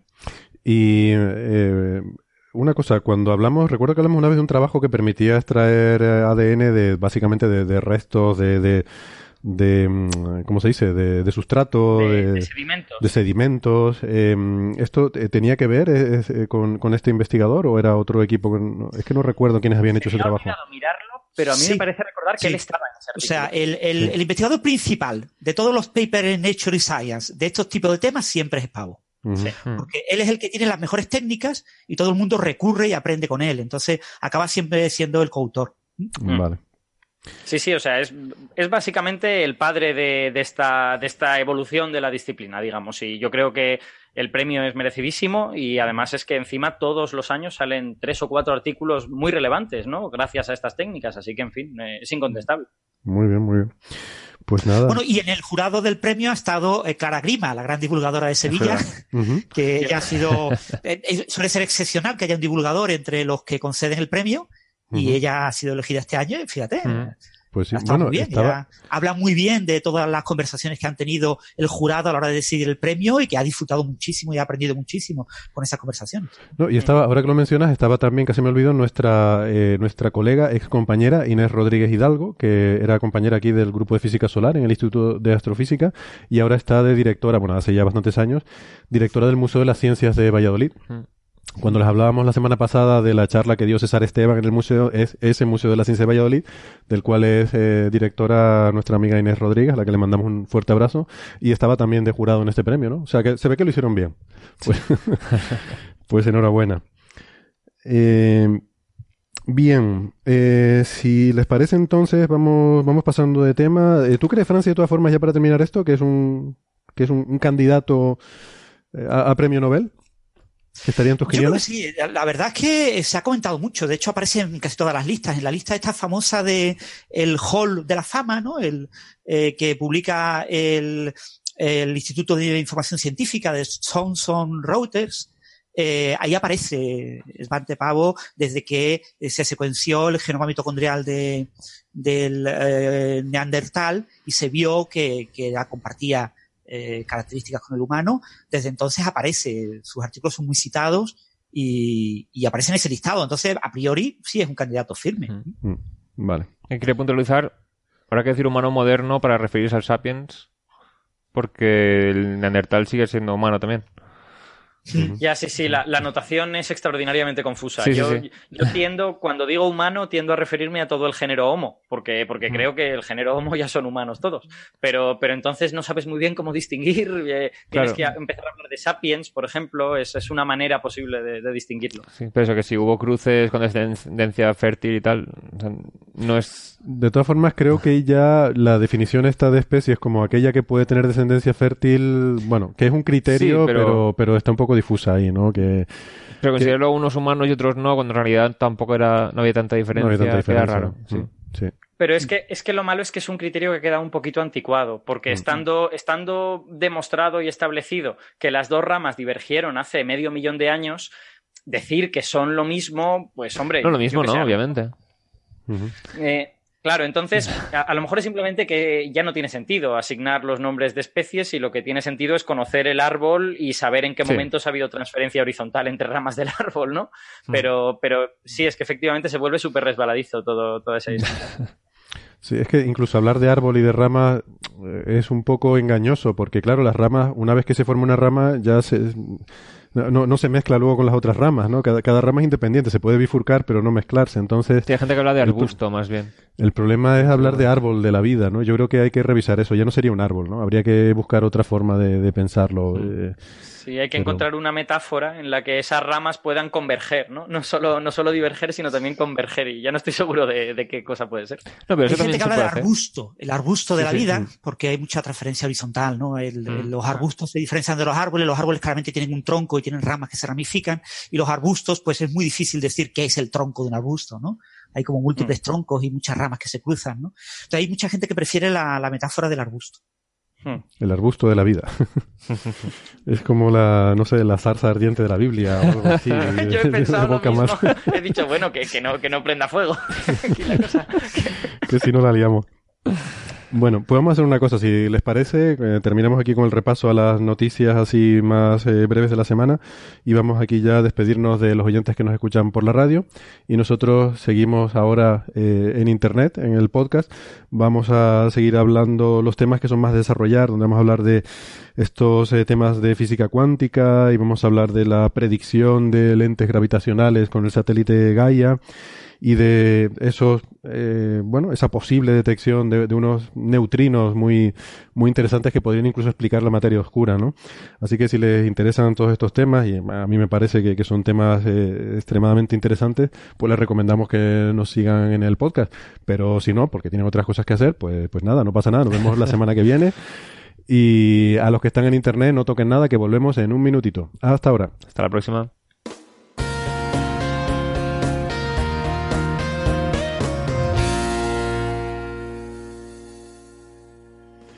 Y estamos de vuelta y vamos a sumergirnos en eso que nos gusta tanto, los misterios de la física cuántica. Así les damos un poquito de, le alimentamos un poco a los magufos la cosa de que la cuántica es mágica y muy rara. Hombre, es verdad que es muy rara. Por ejemplo, fíjense, este paper que nos envía aquí Alberto es un paper súper interesante publicado en Physical Review Letters. Eh, y está firmado por unos investigadores. Bueno, el, primero eh, es de, del University College de Londres, aunque eh, parece que tiene raíces de la India. Y los otros dos autores son del Instituto Bose en, en la India, ¿no? El Instituto Bose. La cosa es que también por, contar la anécdota de esto, el primer autor se llama S. Bose, S. Bose, con lo cual yo digo, vamos a ver, no puede ser. eh, yo no sé si los oyentes saben que Bose, eh, Satyendra Bose, es uno de los físicos teóricos eh, más famosos ¿no? de, del siglo XX, los bosones se llaman así en su nombre. Eh, siguen la estadística de, de. En español se suele decir Bose, pero realmente se pronuncia. De hecho, estuve buscando la pronunciación de su nombre esta mañana su nombre en, en, originariamente, ¿no? La pronunciación india es Satyendra Nath. Satyendra Nath Bose. ¿Vale? Y pero Yo, más así con la R Wikipedia, fuerte. Wikipedia Fact es que es Boshu. ¿Ah, sí? Oh, Sí, pero. Wikipedia Fact, yo no tengo ni idea de hindi o de lo que quiera que bengalí, que es que es este nombre. Bengalí Wikipedia Eh. Es bengalí. Es que eso te iba a decir, que en la, en la India hay muchos dialectos también. O sea, Exacto, y además es muy curioso porque no se entienden unos con otros. Eh, o sea, Mm. tienen el inglés para comunicarse entre ellos, pues es como la lengua común. Porque, bueno, eso es un continente. Ahí hay, hay muchos, muchos Es idiomas que, diferentes. Además, a nivel cultural, la India es extraordinariamente variada. Lo que pasa es Mm. que los que vivimos muy lejos de ella no somos conscientes de eso. Claro. Yo, yo no sé cuántas culturas diferentes hay en la India, pero entiendo que decenas, ¿no? O sea, es, es culturalmente es un continente. Claro, claro. Seguro que si ellos miran a Europa y dicen, pues no entiendo cómo un español y un austríaco no se entienden. Si es el mismo Claro, estamos sitio, al estamos al lado y es todo igual, ¿no? La cultura y todo. Eh, ellos son bastante, bastante más heterogéneos. Mm, bueno, Héctor, ¿has buscado el nombre de pila de este autor, del Bossu este Bose? sí, se llama, se llama Sougato. Eh, Sougato, y de hecho estuve buscando a ver si encontraba en su biografía que viniera de la India, porque claro, hay mucho, eh, hay mucha tradición de, mm, de, de gente de, de la India que se van a estudiar a, a Inglaterra. Sé que hizo su doctorado en Inglaterra, en el Imperial College, en Londres, pero no sé si su ascendencia es, o sea, he visto fotos y claramente tiene rasgos eh, característicos indios, pero no sé si es descendiente ya de varias generaciones y, está asentado ya en Reino Unido, o si es, bueno, pues uno de estos, eh, de estos, de esta gente que, que se va a estudiar a, Inglaterra. Eh, pero vamos, en cualquier caso me llamó la atención la, la curiosidad esta, ¿no? Que es S. Bose, el primer autor, y los autores segundo y tercero son del Instituto Bose, del Departamento de Física del Instituto Bose de la India, ¿no? Vale, dicha la tontería del día, vamos a hablar del artículo. que, que me parece súper interesante porque escuché a Alberto hablando de él en La Brújula y, y- y es, muy, es muy curioso el asunto. Eh, eh, te voy a pedir, Alberto, que nos lo expliques bien, pero me gustaría primero introducir, porque estuvimos hablando en un episodio sobre medidas eh, contrafácticas en mecánica cuántica o contrafactuales. Y mm, lo estuvimos explicando en un episodio estaba Francis en ese episodio. Em, y yo no sé si esto es exactamente lo mismo, pero, pero se parece un poco en el sentido de que consiste en hacer medidas en las cuales tú no perturbas el sistema, porque sabemos que un sistema cuántico, cuando tú lo mides, lo perturbas.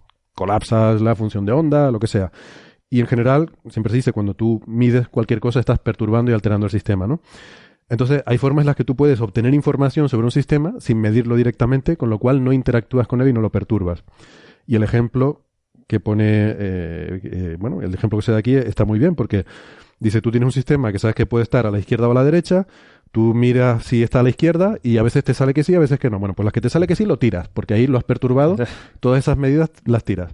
Y te quedas solo con las que te sale que no. Entonces tú sabes que está a la derecha, pero no has interactuado con él. Simplemente lo sabes porque te ha salido un resultado negativo. Eh, entonces, ¿qué pasa? Clásicamente uno pensaría que en esa situación Tú no has interactuado con el sistema, no lo has perturbado, por lo tanto el sistema se comporta como si tú no supieras nada sobre él.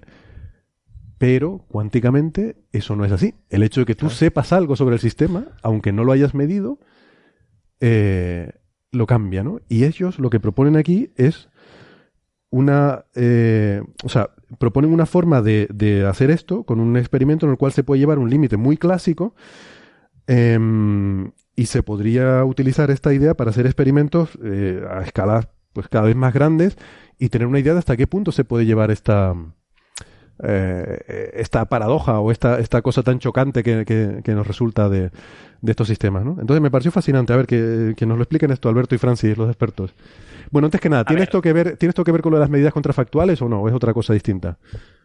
Yo, yo, no estoy seguro. La palabra contrafactual, cuando yo la he visto, no se refería a este tipo de, de, medidas, pero, pero que lo diga Francis, que a lo mejor a él le suena. Yo no estoy muy seguro. No, en principio no tiene nada que ver. No son cosas no relacionadas, o sea, indirectamente relacionadas, pero no, en principio no, no es lo mismo. Sí, yo cuando he oído lo de medidas contrafactuales se referían a, o sea, más que medidas contrafactuales era como comparar una medida que sí has hecho con lo que esperarías que hubiese sucedido si no hubieras hecho la medida o algo por el estilo. Por eso se habla de contrafactual, porque es no eh, digamos que el hecho de que hayas medido se opone a eso directamente. Pero no lo sé, no, sé si eso es lo habitual tampoco. Pero aquí no hay algo de eso. Bueno, te, voy a dejar que expliques el paper y luego te preguntaré, porque me parece que sí que hay una comparación entre lo que se mide y lo que es y lo que se mide cuando no has hecho la medida, ¿no? Pero bueno, hmm. eso, eso para cuando hayamos hablado del paper, ¿vale? Em, bueno, a ver, el, el paper tiene tiene bastantes cosas interesantes, ¿vale? No, quiero decir, el, el, interés por el que el paper este es actual es porque ellos estudian un tipo de estado cuántico que es de lo más parecido a los estados clásicos, ¿vale? Eso es lo que lo hace actual. Lo que pasa es que para las personas que no saben mucho de física cuántica, este paper tiene como un montón de cosas interesantes que contar, aunque no sean novedosas estrictamente, ¿no? Entonces, eh, para, para empezar, esto que tú has dicho, de que utilizan estas cosas que se llaman medidas no invasivas, ¿vale? Medida no invasiva significa que tú estás haciendo una medida sobre un sistema y supuestamente no estás interaccionando con él, solo estás extrayendo información de él. Esta, esta noción es curiosa, porque en realidad es una noción clásica. O sea, yo, yo digo, si este sistema fuera un sistema clásico, como no lo he detectado, como no he detectado nada a la izquierda, pues no he interaccionado con él, pero sé que está a la derecha. Lo que pasa es que como son sistemas cuánticos, parece que eso pues no, no sucede de esa manera. Realmente tú has extraído información del sistema y de alguna manera has interaccionado con el sistema, aunque no ha habido intercambio de energía. Claro, clásicamente... Déjame, poner un ejemplito. O sea, esto, llevado al mundo clásico, sería como si alguien dijera, alguien viene el IAC y dice, ¿dónde está Héctor? Yo, bueno, puede estar en su oficina o puede estar en la cafetería. Entonces, mm. va, yo estoy en la cafetería y esa persona va a mi oficina y resulta que no estoy en mi oficina. Y dice, ah, Héctor no está en su oficina, luego debe estar en la cafetería. Y eso me afecta. O sea, eso, eso, sería, eh, llevado al mundo clásico, eso sería lo que estamos hablando, ¿no? Sería efectivamente eso. Es que en el mundo clásico la, la noción de interacción implica cierto intercambio de energía, de momento, de, algún tipo de, magnitud física. Y sin embargo, en el mundo cuántico, la sola extracción de información implica cierto tipo de interacción. Esa, esa, es la diferencia. Tú mirando en el despacho de Héctor y viendo que no está, no has intercambiado energía con Héctor. Eso está claro. Pero has obtenido información acerca de Héctor. Y eso de alguna manera ya está afectando a las propiedades cuánticas de ese sistema llamado Héctor. esta, es, esta, la cosa. Es que el sistema no es Héctor, el sistema es Héctor más el despacho más la cafetería. Ahí está la clave, vale. Sí, sí, efectivamente, sí, sí, de, acuerdo. Entonces, tú has interactuado con el sistema, aunque con Héctor no. Y eso es lo que afecta a todo. Sí, efectivamente. O sea, no hay, hay una, hay una eh, noción no local de todo esto, ¿no? Aunque Héctor localmente esté en la, en la, cafetería, pues realmente lo que sucede en el despacho también tiene algo que ver. ¿no? Yo creo que hay como varias maneras de, de, explicar estas cosas. A mí, la manera que más me gusta, porque menos me lía, es la de pensar que si tú interaccionas con la información que hay en el sistema, de alguna manera ya estás afectando a la dinámica del sistema. Y con estas palabritas que estoy diciendo, no tengo que introducir cosas del tipo no localidad, eh, holística y todas estas cosas que me resultan un poco más confusas. Pero digamos que hay como varias maneras de, de, de eh, exponer esta misma cosa. Entonces, eh, ¿qué es realmente lo que hacen en, en, este paper? Vamos a decirlo ya y así, así vamos, vamos al grano. Uh -huh. Pues lo que hacen es que cogen un sistema que es un oscilador, es algo, es un oscilador armónico, básicamente, algo, algo parecido a un péndulo, que se, los péndulos cuando se mueven con ángulos pequeñitos son osciladores armónicos, ¿vale? Entonces, cogen un oscilador armónico y lo ponen en un tipo de estado que se llama estado coherente. El estado coherente es el estado del oscilador armónico que más se parece a la solución clásica del oscilador armónico. ¿Qué significa que más se parece? Pues significa que está más o menos contenido en el espacio, tiene un tamaño, entre comillas, en el espacio, y ese, y ese objeto que tiene un tamaño en el espacio, pues va oscilando de izquierda a derecha, de izquierda a derecha, de izquierda a derecha, con lo que se parece a lo que tú esperarías de un oscilador. Además, tiene otras, tiene otras similitudes. Por ejemplo, a medida que tú vas poniendo eh, una intensidad mayor en ese estado, el ruido cuántico se hace cada vez menos importante respecto a la intensidad total y al final lo puedes despreciar. Digamos que si si estuviéramos hablando de un oscilador hecho con fotones, por ejemplo, con, luz, pues a medida que tú vas poniendo muchos fotones en ese estado, al final el ruido cuántico es tan pequeño que aquello se parece un montón a un rayo de luz en el que puedes pasar de la cuántica. Así que la transición de lo cuántico a lo clásico sucede de una manera fácil de entender en este, en este tipo de estados. Entonces, la idea de esta gente es, ¿puedo yo coger estos estados que se parecen bastante a un estado clásico, aunque son estados cuánticos, ¿eh? que a nadie se le, mm. se le pierda de vista. Puedo coger estos estados y encontrar cierta propiedad que sea genuinamente cuántica y que además yo pueda llevar eh, a tamaños, eh, tam, no me gusta la palabra tamaño, sino a, a masas o a, o a regímenes que en principio yo asociaría a lo macroscópico. Por ejemplo, ellos lo que, lo que hacen es hacerse el cálculo para masas muy grandes, para masas que son casi macroscópicas. Que eso en cuanto a tamaño son tamaños pequeños, en realidad. Pero, pero bueno, eso, eso da igual. Entonces, la pregunta que ellos hacen es esta. ¿Puedo coger este estado muy parecido a algo clásico y encontrarle propiedades cuánticas que se manifiesten incluso en más o menos el reino macroscópico? Y la respuesta es sí. Encuentran, de todas formas, encuentran ellos, un observable ellos no definen un, un, un, sistema específico, o sea, esto en principio es general, ¿no? Para cualquier sistema oscilador eh, cuántico Exacto. coherente, ¿no? Sí, bueno, para un oscilador armónico. Un oscilador mm. armónico es un oscilador cuyo potencial es, un, es una parábola. Sí. Cuyo potencial es, es, cuadrático. Entonces, eso tú lo puedes implementar en un montón de sistemas concretos. Mm. Lo puedes implementar, por ejemplo, en átomos atrapados en potenciales creados por un láser. Y esos átomos pues van, van oscilando ahí dentro si, si tú puedes crear yo no, no sé mucho de, de, física atómica, con lo que no sé si se pueden crear fácilmente estados coherentes de átomos. A lo mejor con átomos precisamente muy difícil de hacer. Pero, pero sé que con otros sistemas, con sistemas ópticos, sí que se puede hacer. Uh -huh. Entonces, tú lo puedes aplicar a esto, lo puedes aplicar, lo podrías aplicar a electrones si tienes el potencial adecuado, lo puedes aplicar a fotones, lo puedes aplicar a muchas cosas. Uh -huh. Y su cálculo es totalmente general. Es un oscilador armónico y ya está. Entonces, su, su idea es, ¿qué observable puedo encontrar yo en este sistema que es cuántico, pero que se parece a un sistema clásico y que me demuestre definitivamente que este sistema es cuántico. Y encuentran una, una, serie de correlaciones, es decir, el resultado de medir varias veces sobre el sistema con diferentes configuraciones que son imposibles de explicar si el sistema fuese clásico. Y lo podemos, lo podemos explicar con, con un ejemplito más o menos fácil. Eh, como tú dices, lo que ellos hacen es estudiar un sistema que puede estar en dos posiciones. Ellos solo consideran que puede estar en dos estados, izquierda o derecha. Es como estar en tu despacho o estar en la, o estar en la cafetería, ¿vale? Mm.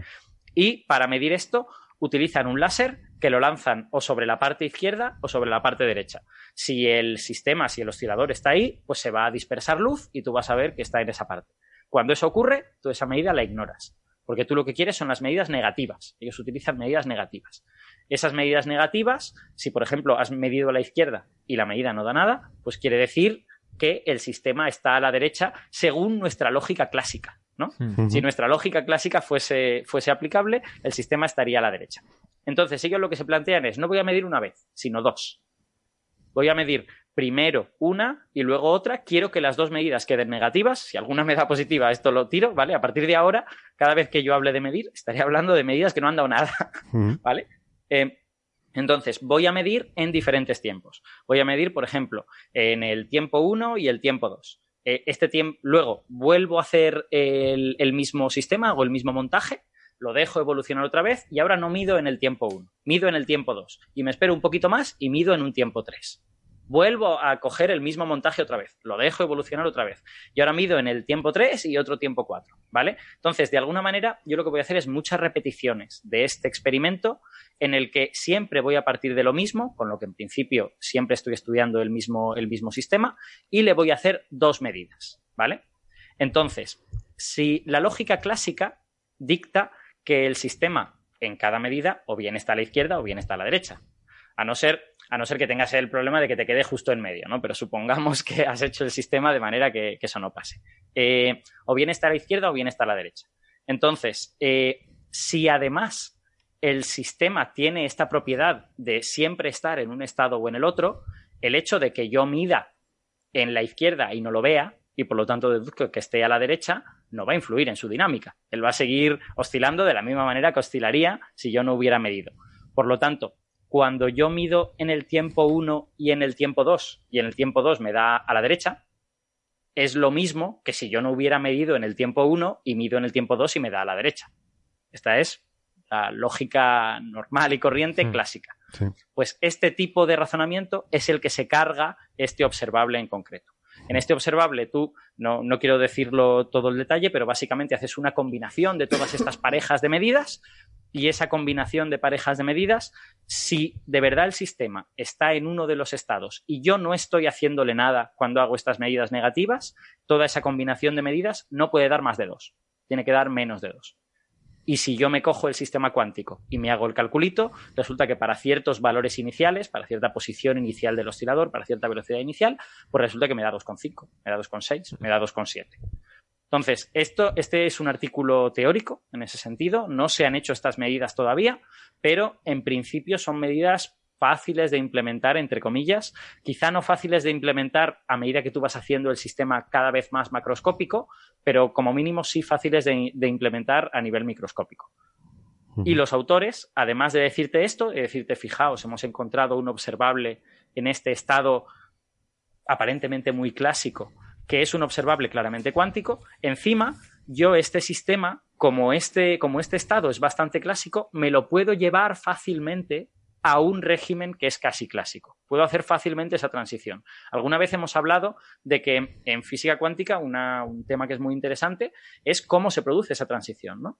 Cómo se produce la transición de sistemas eh, que muestran mucha, eh, que son muy susceptibles a ser perturbados porque tú extraigas información a sistemas que ya no lo son y que, y que llamamos sistemas clásicos. Claro. Entonces, este, este tipo de montaje nos permite explorar esa transición de alguna manera, porque tú puedes ir creando un estado cada vez más clásico y ver qué le va pasando a, este, a estas observaciones. ¿no?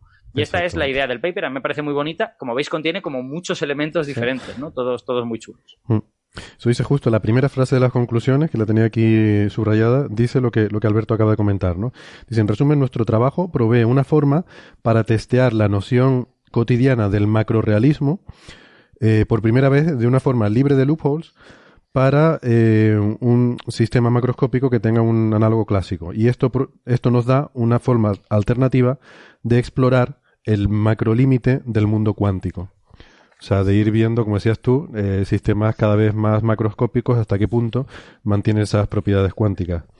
Que, bueno, es un tema interesante, ¿no? O sea, hasta qué punto se puede... hasta qué punto podemos llevar un sistema y que mantenga esas propiedades cuánticas, ¿no?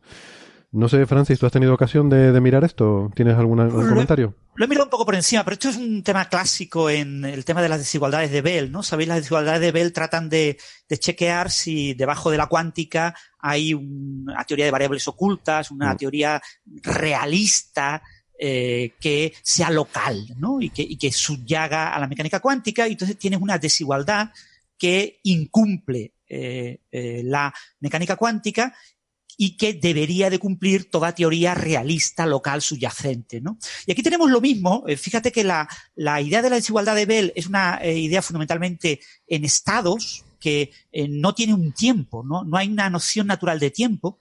Cuando yo quiero hacer algo parecido a las desigualdades de Bell, pero con la noción de tiempo, es decir, hablar de un antes y un después, aparece esta desigualdad, que es la desigualdad de Leggett GAR, que es una desigualdad de 1985, una desigualdad clásica, propuesta hace mucho tiempo, estudiada por mucha gente, ¿no?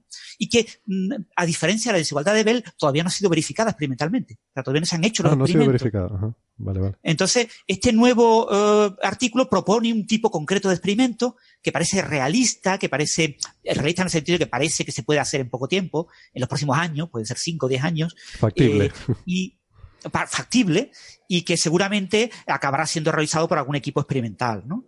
Eh, este tipo de nociones eh, lo que eh, validan es la posibilidad de que esa teoría subyacente debajo de la mecánica cuántica sea macrorealista, es decir, que sea realista en el sentido que entendemos habitualmente la realidad macroscópica. ¿no? Cuando tú hablabas de estar en el despacho o estar en el, en el bar, eso es una opción claramente macroscópica. El gato de Redinger está vivo o está muerto. Es una noción eh, macroscópica. Eh, En cuántica eso no tiene sentido.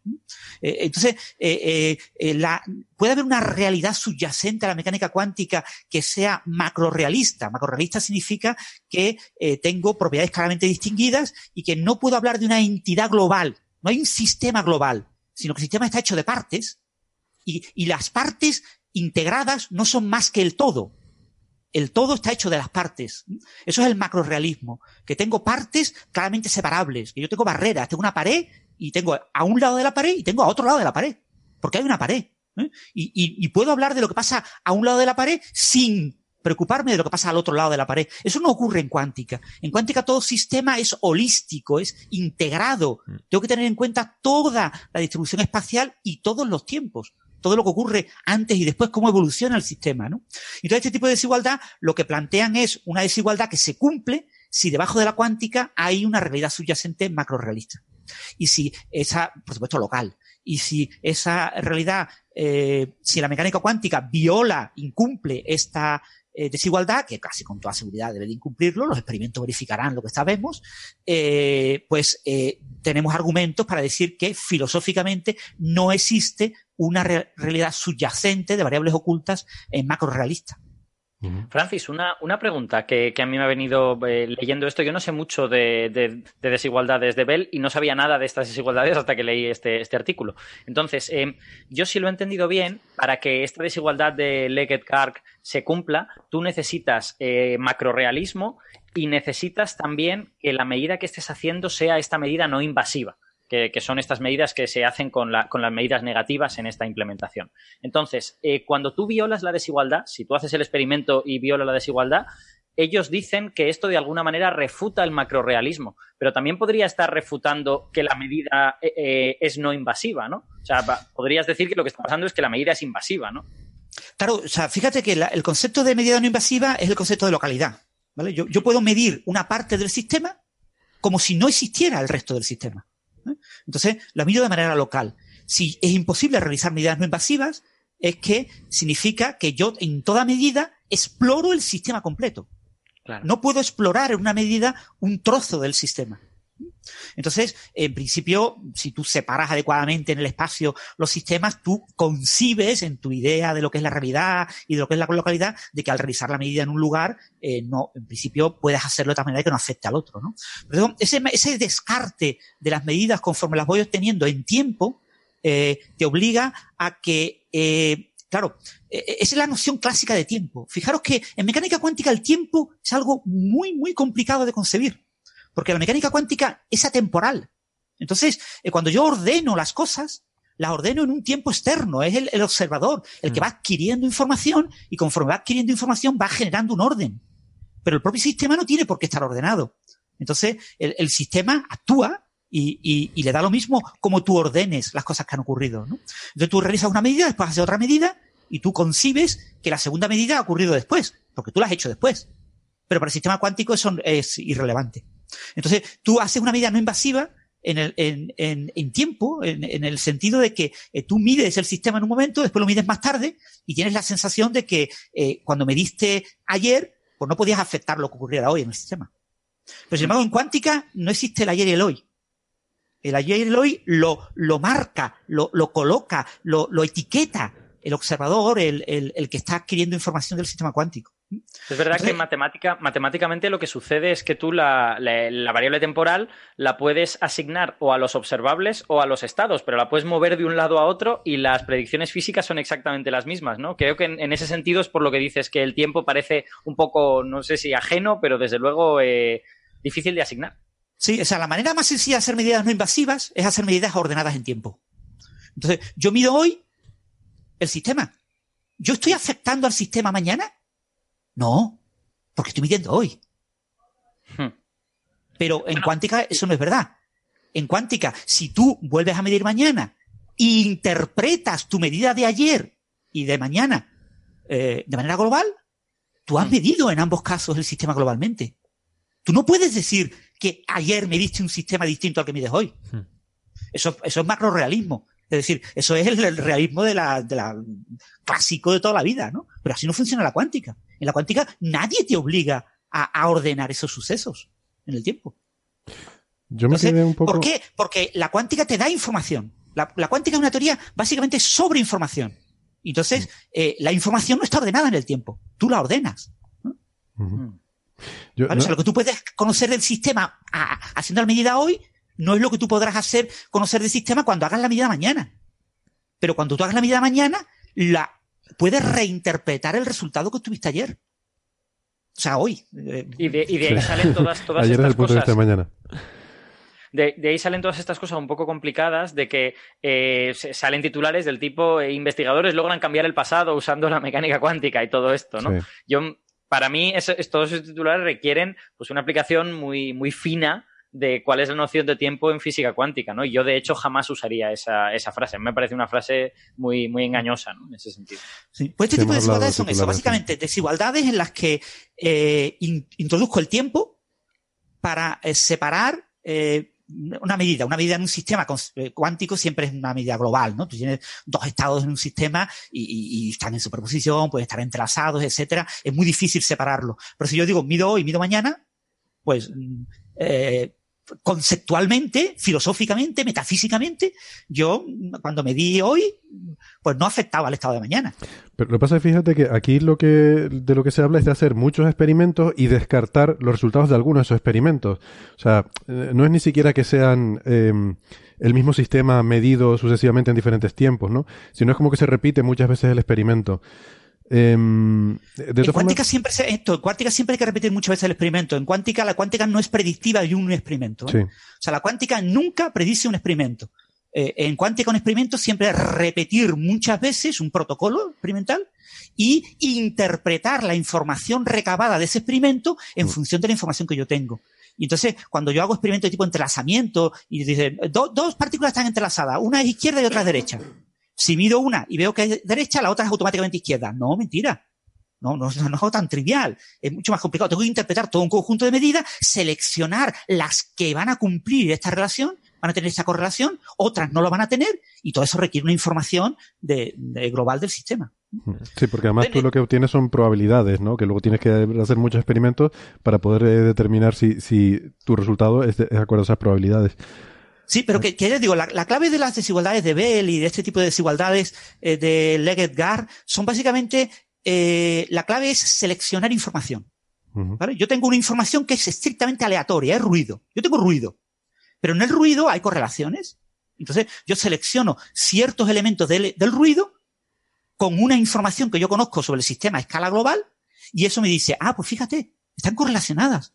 No son completamente ruidosas. Hay ciertos patrones y esas correlaciones es lo que hace que la, eh, los cálculos cuánticos estén un poquito por encima en ciertas probabilidades, en ciertas desigualdades que el, que el cálculo clásico, porque el, el, cálculo clásico no presenta este tipo de correlaciones a escala global en el sistema, sino que las correlaciones son siempre locales, con lo que yo no puedo ver esas correlaciones a gran, a gran escala. Pero yo tengo que repetir muchas veces los experimentos para poder observar esas correlaciones. Si no, no, no las puedo seleccionar. Entonces, la, interpretación al final que uno tiene que hacer estos experimentos es que cuando hablamos de cuestionar el, el realismo, eh, el macrorealismo, de lo que estamos hablando es que el realismo nos diría que el sistema, en este caso el oscilador, está en un determinado estado. Entonces, por el hecho de tú haber hecho una medida negativa, tú obtienes información sobre el oscilador, aunque no interactúes con el oscilador propiamente dicho. Otra cosa es que, como decía Héctor, interactúas con el resto del mundo. Eh, eh, pero si tú quieres separarlo como el sistema del oscilador, como un sistema aparte, tú dices no interactúa con el oscilador, entonces em, tú, el, el realismo nos diría que el oscilador está en un determinado estado y que el hecho de que tú hagas esa medida no influye lo que tú vas a obtener después, ¿no? Eh, sin embargo, lo que nos sale del experimento es que sí influye. El que tú hayas obtenido esa información hace que, o sea, si yo hago esa medida en el instante t igual a 1, resulta que en el instante t igual a 10, el estado del oscilador es diferente que si yo no hubiera hecho la medida. Es como si el hecho de que yo hubiera adquirido información sobre el oscilador hace que en t igual a 10 esté en un estado diferente al que estaría si yo no hubiera hecho esa medida. Eh, eh, entonces, claro, nos cuestiona ese, ese macrorealismo, ¿no? ¿Cómo debemos interpretarlo? Pero, Sí, fíjate, pero como, la- dice, como Francis, tú solo te das cuenta de eso cuando has hecho muchas medidas, porque son correlaciones. O sea, si, lo mides solo una vez, seguramente no te des cuenta, ¿no? O sea, tú, tú con la, tu medida en tiempo 1, en, el tiempo t igual a 1, eh, y la medida en el tiempo t igual a 10, después de haber realizado 10 medidas, una en cada paso de tiempo, eh, con la medida en tiempo t igual a 1, tú no has influido a priori en la medida en t igual a 10. Pero cuando tú coges la medida en t igual a 10 y coges todas las 10 medidas, las comparas y te das cuenta de que sí, de que hay correlaciones en la medida t igual a 10 que dependen de lo que hiciste en t igual a 1. Eso es lo que te dice la cuántica. Y lo que te dice estas desigualdades es que si eso no ocurre, eh, pues tendrías un resultado que la desigualdad se cumple. Ciertas probabilidades son menores o iguales que dos. Pero habrá resultados por encima de dos eh, si aparecen ese tipo de correlaciones. Entonces tú hiciste la medida en t igual a 1 desde un punto de vista clásico, macroscópico, como si fuera imposible que tuvieras afectado al sistema en t igual a 10 Exacto. Pues tú, tú no puedes afectar al futuro, porque tú has hecho una medida de un tipo, en principio sí, eh, rigurosamente has hecho una medida no invasiva, eh, libre de, de todo tipo de loopholes, ¿no? De Sí, esto- teóricamente, conce- conceptualmente, sí. conceptualmente, si tú lo has hecho bien, eh, teóricamente no has influido.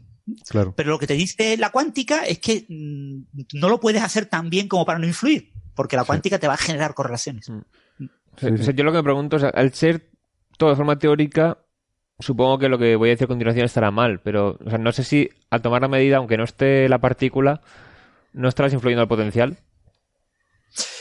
El potencial, no sé. Bueno, no, eh, yo qué sé, no sé qué, qué es el potencial. O sea, si está- tienes la partícula oscilando en un potencial, entonces Sí. tomas la medida y dices, no está la partícula, vale, no ha afectado nada.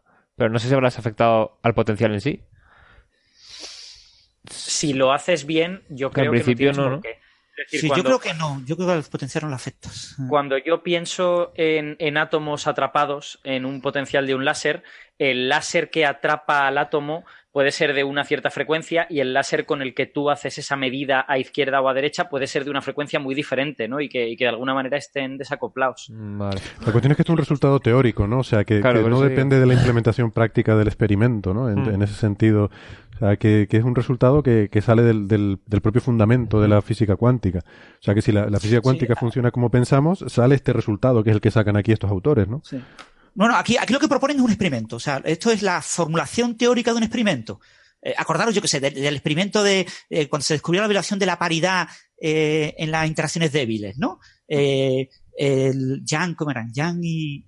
Eh, eh, se me acaban de olvidar los nombres. eh, Madame Wu es la. Es la... Eran Yang y Lee, ¿no? Yang Yang y Lee. Yang y Lee, en su artículo dicen qué experimento tiene que hacerse, que es el experimento que hace Madame Wu. Sí. ¿Y por qué a Madame Wu no le dan el premio Nobel? Porque ella no hizo el experimento, no lo diseñó. Ellos se dieron cuenta de que los experimentos que ella estaba haciendo se podían adaptar y se podían interpretar para ver la violación de la paridad. Entonces ella en pocos meses hace el experimento. Aquí lo que hacen es eso. Aquí cogen una desigualdad clásica y plantean el diseño de un experimento, sin hacerlo, ¿vale? Y entonces los experimentales que hagan este experimento y verifiquen este resultado, si usan este mismo protocolo experimental, el- el- los padres de la idea es eh, este señor, el Bose este y sus colegas. Mm. Pero, pero entendemos que en el en el límite microscópico, donde se aplica totalmente la, la física cuántica, sí que saldrá, eh, sí que saldrá como, como dicen aquí, ¿no? O, o sea, yo entiendo que aquí lo que plantean es que esto es fácil de replicar para diferentes escalas o regímenes, como decía Alberto, eh, en el que te puedes acercar cada vez más a lo clásico, pero en el mundo cuántico sí tiene que salir así, ¿no? Entonces la, la pregunta que, en fin, que, que yo planteo, bueno, que se plantea siempre en estos casos es, bueno, ¿qué, qué dice esto sobre la, la realidad, no? Aunque ustedes los expertos en cuántica suelen decir shut up and calculate, ¿no? Yo no sé, a mí la metafísica en este tipo de cosas. Esto es una cuestión puramente metafísica, ¿eh? O sea, eh, lo que tienen que tener muy claro los oyentes es que esto no afecta absolutamente en nada a nada y que esto no sirve para nada, ¿vale? Esto es un experimento Hombre, dicho así. Es así, así o sea, raro, son experimentos muy interesantes que nos permiten entender las rarezas de la cuántica, Mm. pero que en realidad no tienen una aplicación eh, práctica concreta, ¿no?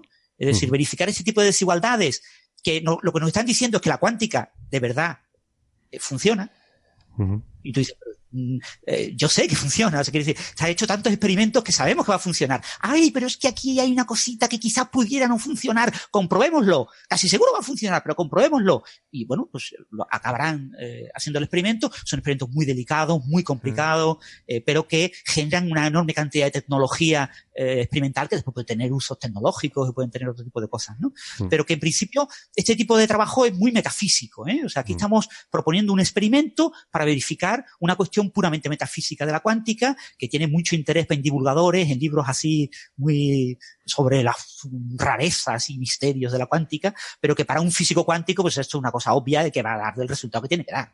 Bueno, pero no Yo- es yo interesante creo- yo por explorar, por explorar los regímenes, por ver hasta dónde lo puedes empujar para eh, dónde está ese límite de lo clásico y lo cuántico. Entiendo que eso todavía ahí no, ¿no? No lo sabemos. eh, O sea, la, transición entre lo cuántico y lo clásico es uno de los grandes misterios de la cuántica que no está resuelto y que probablemente no se resuelva en muchos años. Y este tipo de experimentos realmente no, no, no, no te van a ayudar a entender esa transición. Ah, O sea, no van a ayudar. no Pues yo entiendo que así es como lo venden, ¿no? Sí, no sé, no sé decirte. Si, si lo, ven, lo venden, o sea, verificar la desigualdad de Leggett-Gar se entiende como verificar la transición mesoscópica entre sistema microscópico a sistema macroscópico. Me parece que no, Héctor, ¿eh? Bueno, aquí O sea, lo- la, la no, primera frase esta de las conclusiones dice eso, ¿no? ¿O lo No, no, interpreto no, yo yo, mal? yo estoy, yo estoy de acuerdo con lo que acaba de decir Francis. Verificar esto no verifica la transición. Lo que, lo que pasa es que eh, desde un punto de vista popperiano, si queréis que nos pongamos así cursis, si se ve lo contrario, entonces ha refutado esa transición. Eso, eso es lo- sería lo gracioso, ¿no? Que se hiciera el experimento y que no saliera. Eso sí. Lo que pasa es que sí. ninguno esperamos que eso ocurra, ¿no? Pero Claro. Pero en Vale, principio. pero, no, pero el- esta el- frase, el- a ver, esta frase dice en las conclusiones, esto da una forma alternativa de explorar el macrolímite del mundo cuántico. Eh, eh, Eh, eh, significa eso, ¿no? Héctor, a- repite, a- acabas de decir macrolímite del mundo cuántico. Acabas de decir teoría de variables oculta macrorealista subyacente. Acabas de decir eso. Entonces tú me dices, no, no, pero aquí estamos hablando de, de la transición entre lo cuántico y lo clásico. ¿Cómo? Perdona, no, no. Perdona, que pones macrolímite, ¿vale? Macrolímite, sí. Macro- Macrorealismo. Pone, pone, no pone, no pone transición microscópico-macroscópico. Vale. Que es una cosa muy distinta, ¿vale? O sea, no pone la, cómo desaparecen las propiedades microscópicas de la cuántica, decoheren y se convierten en propiedades clásicas. No pone eso. Vale. Hablando de metafísica de la cuántica, de macrorealismo. Macrorealismo es una palabra que ningún físico estudia en su carrera, que solo lo estudian los filósofos. ¿Vale? Pero que hay una serie de físicos a los que le encanta la filosofía y trabajan en metafísica cuántica. De, de todas maneras, yo lo, yo lo veo como, eh, como hacemos a veces en física de partículas, ¿no? De planteas un experimento con la, un poco con la esperanza de que te sirva para falsar la, la teoría, ¿no? Entonces, en ese sentido, sí estás, sí estás eh, explorando eso de alguna manera, ¿no? Lo que pasa es que como tenemos tanta confianza en la cuántica porque funciona maravillosamente en tantos ámbitos, pues tenemos la sensación de que este experimento no va, no va a falsar eso, pero, pero bueno, como poder... Hombre, sí.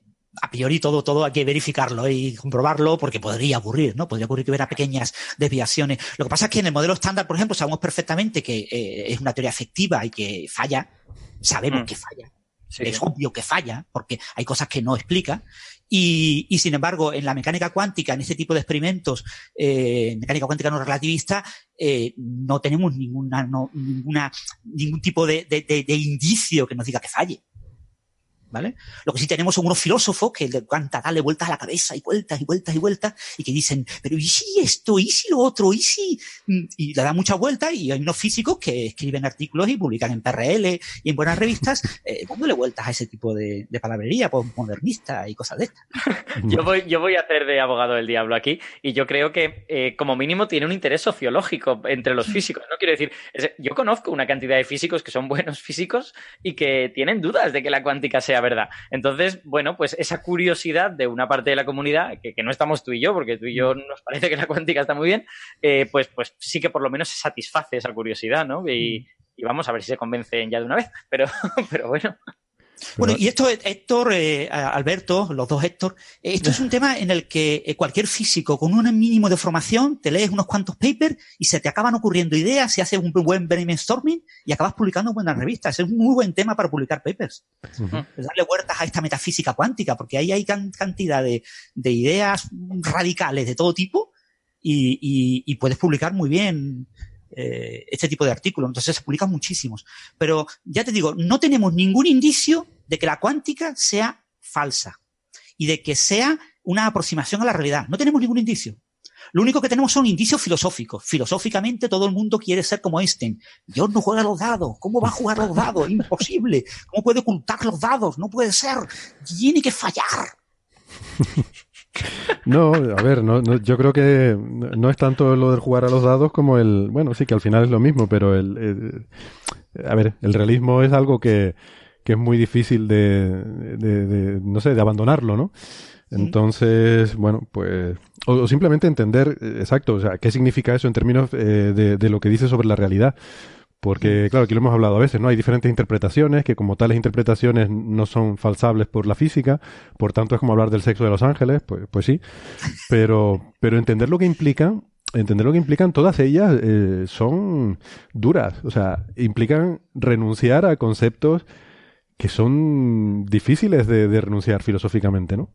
Como ese macrorealismo del que estamos hablando. O sea, que el hecho de que yo sepa algo... Que yo sepa, o sea, que, que, Alberto sepa que yo no estoy en mi oficina, eso de alguna forma me afecte, eh, es muy raro. es muy raro. Simplemente por el hecho de que Alberto lo sepa, porque parece que eso es lo que estamos diciendo, que simplemente por el hecho de saber cosas, estamos perturbando un sistema. Eh, esa es la conclusión que se saca de este tipo de experimentos, ¿no? Que yo no... fíjate, fíjate a, nivel clásico, eh, tú lo estás reduciendo solo a hablar de información clásica, a hablar de, Alberto lo sabe, ¿vale?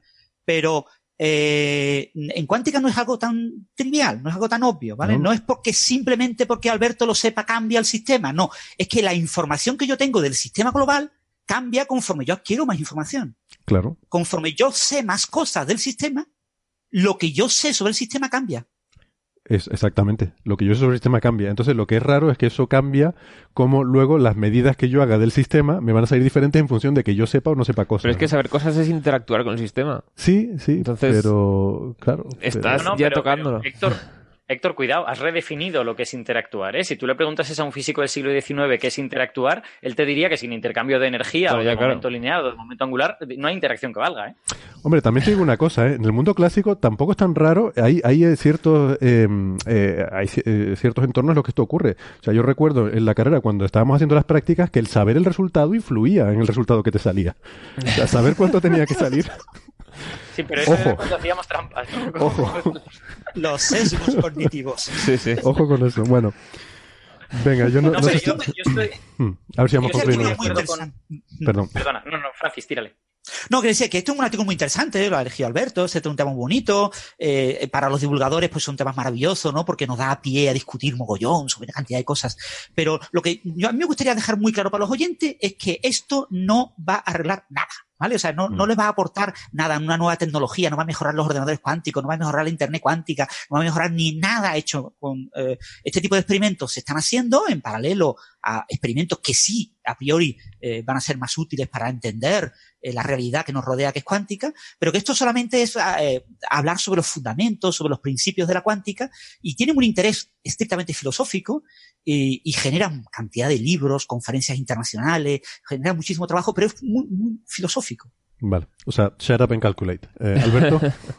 Yo, yo tengo, yo nada, solo quería decir que estoy muy de acuerdo contigo, Héctor, Héctor Socas, eh, en que a mí sí me ha interesado personalmente, ya solo mi, mi, cosa personal de por qué he cogido este artículo y he dicho me gusta, es porque me permite encontrar como otras maneras de explicar cuáles son estas rarezas de la cuántica, ¿no? Con, ¿Por qué los físicos decimos que la cuántica es antiintuitiva? ¿Por qué a los físicos la, la, cuántica nos parece hasta cierto punto fascinante? Pues este artículo pues te da eh, pie a reflexionar sobre cómo son algunas de estas rarezas y yo creo que en ese sentido es interesante. Quizá, quizá más para los divulgadores, como Francis dice, que, para los propios físicos.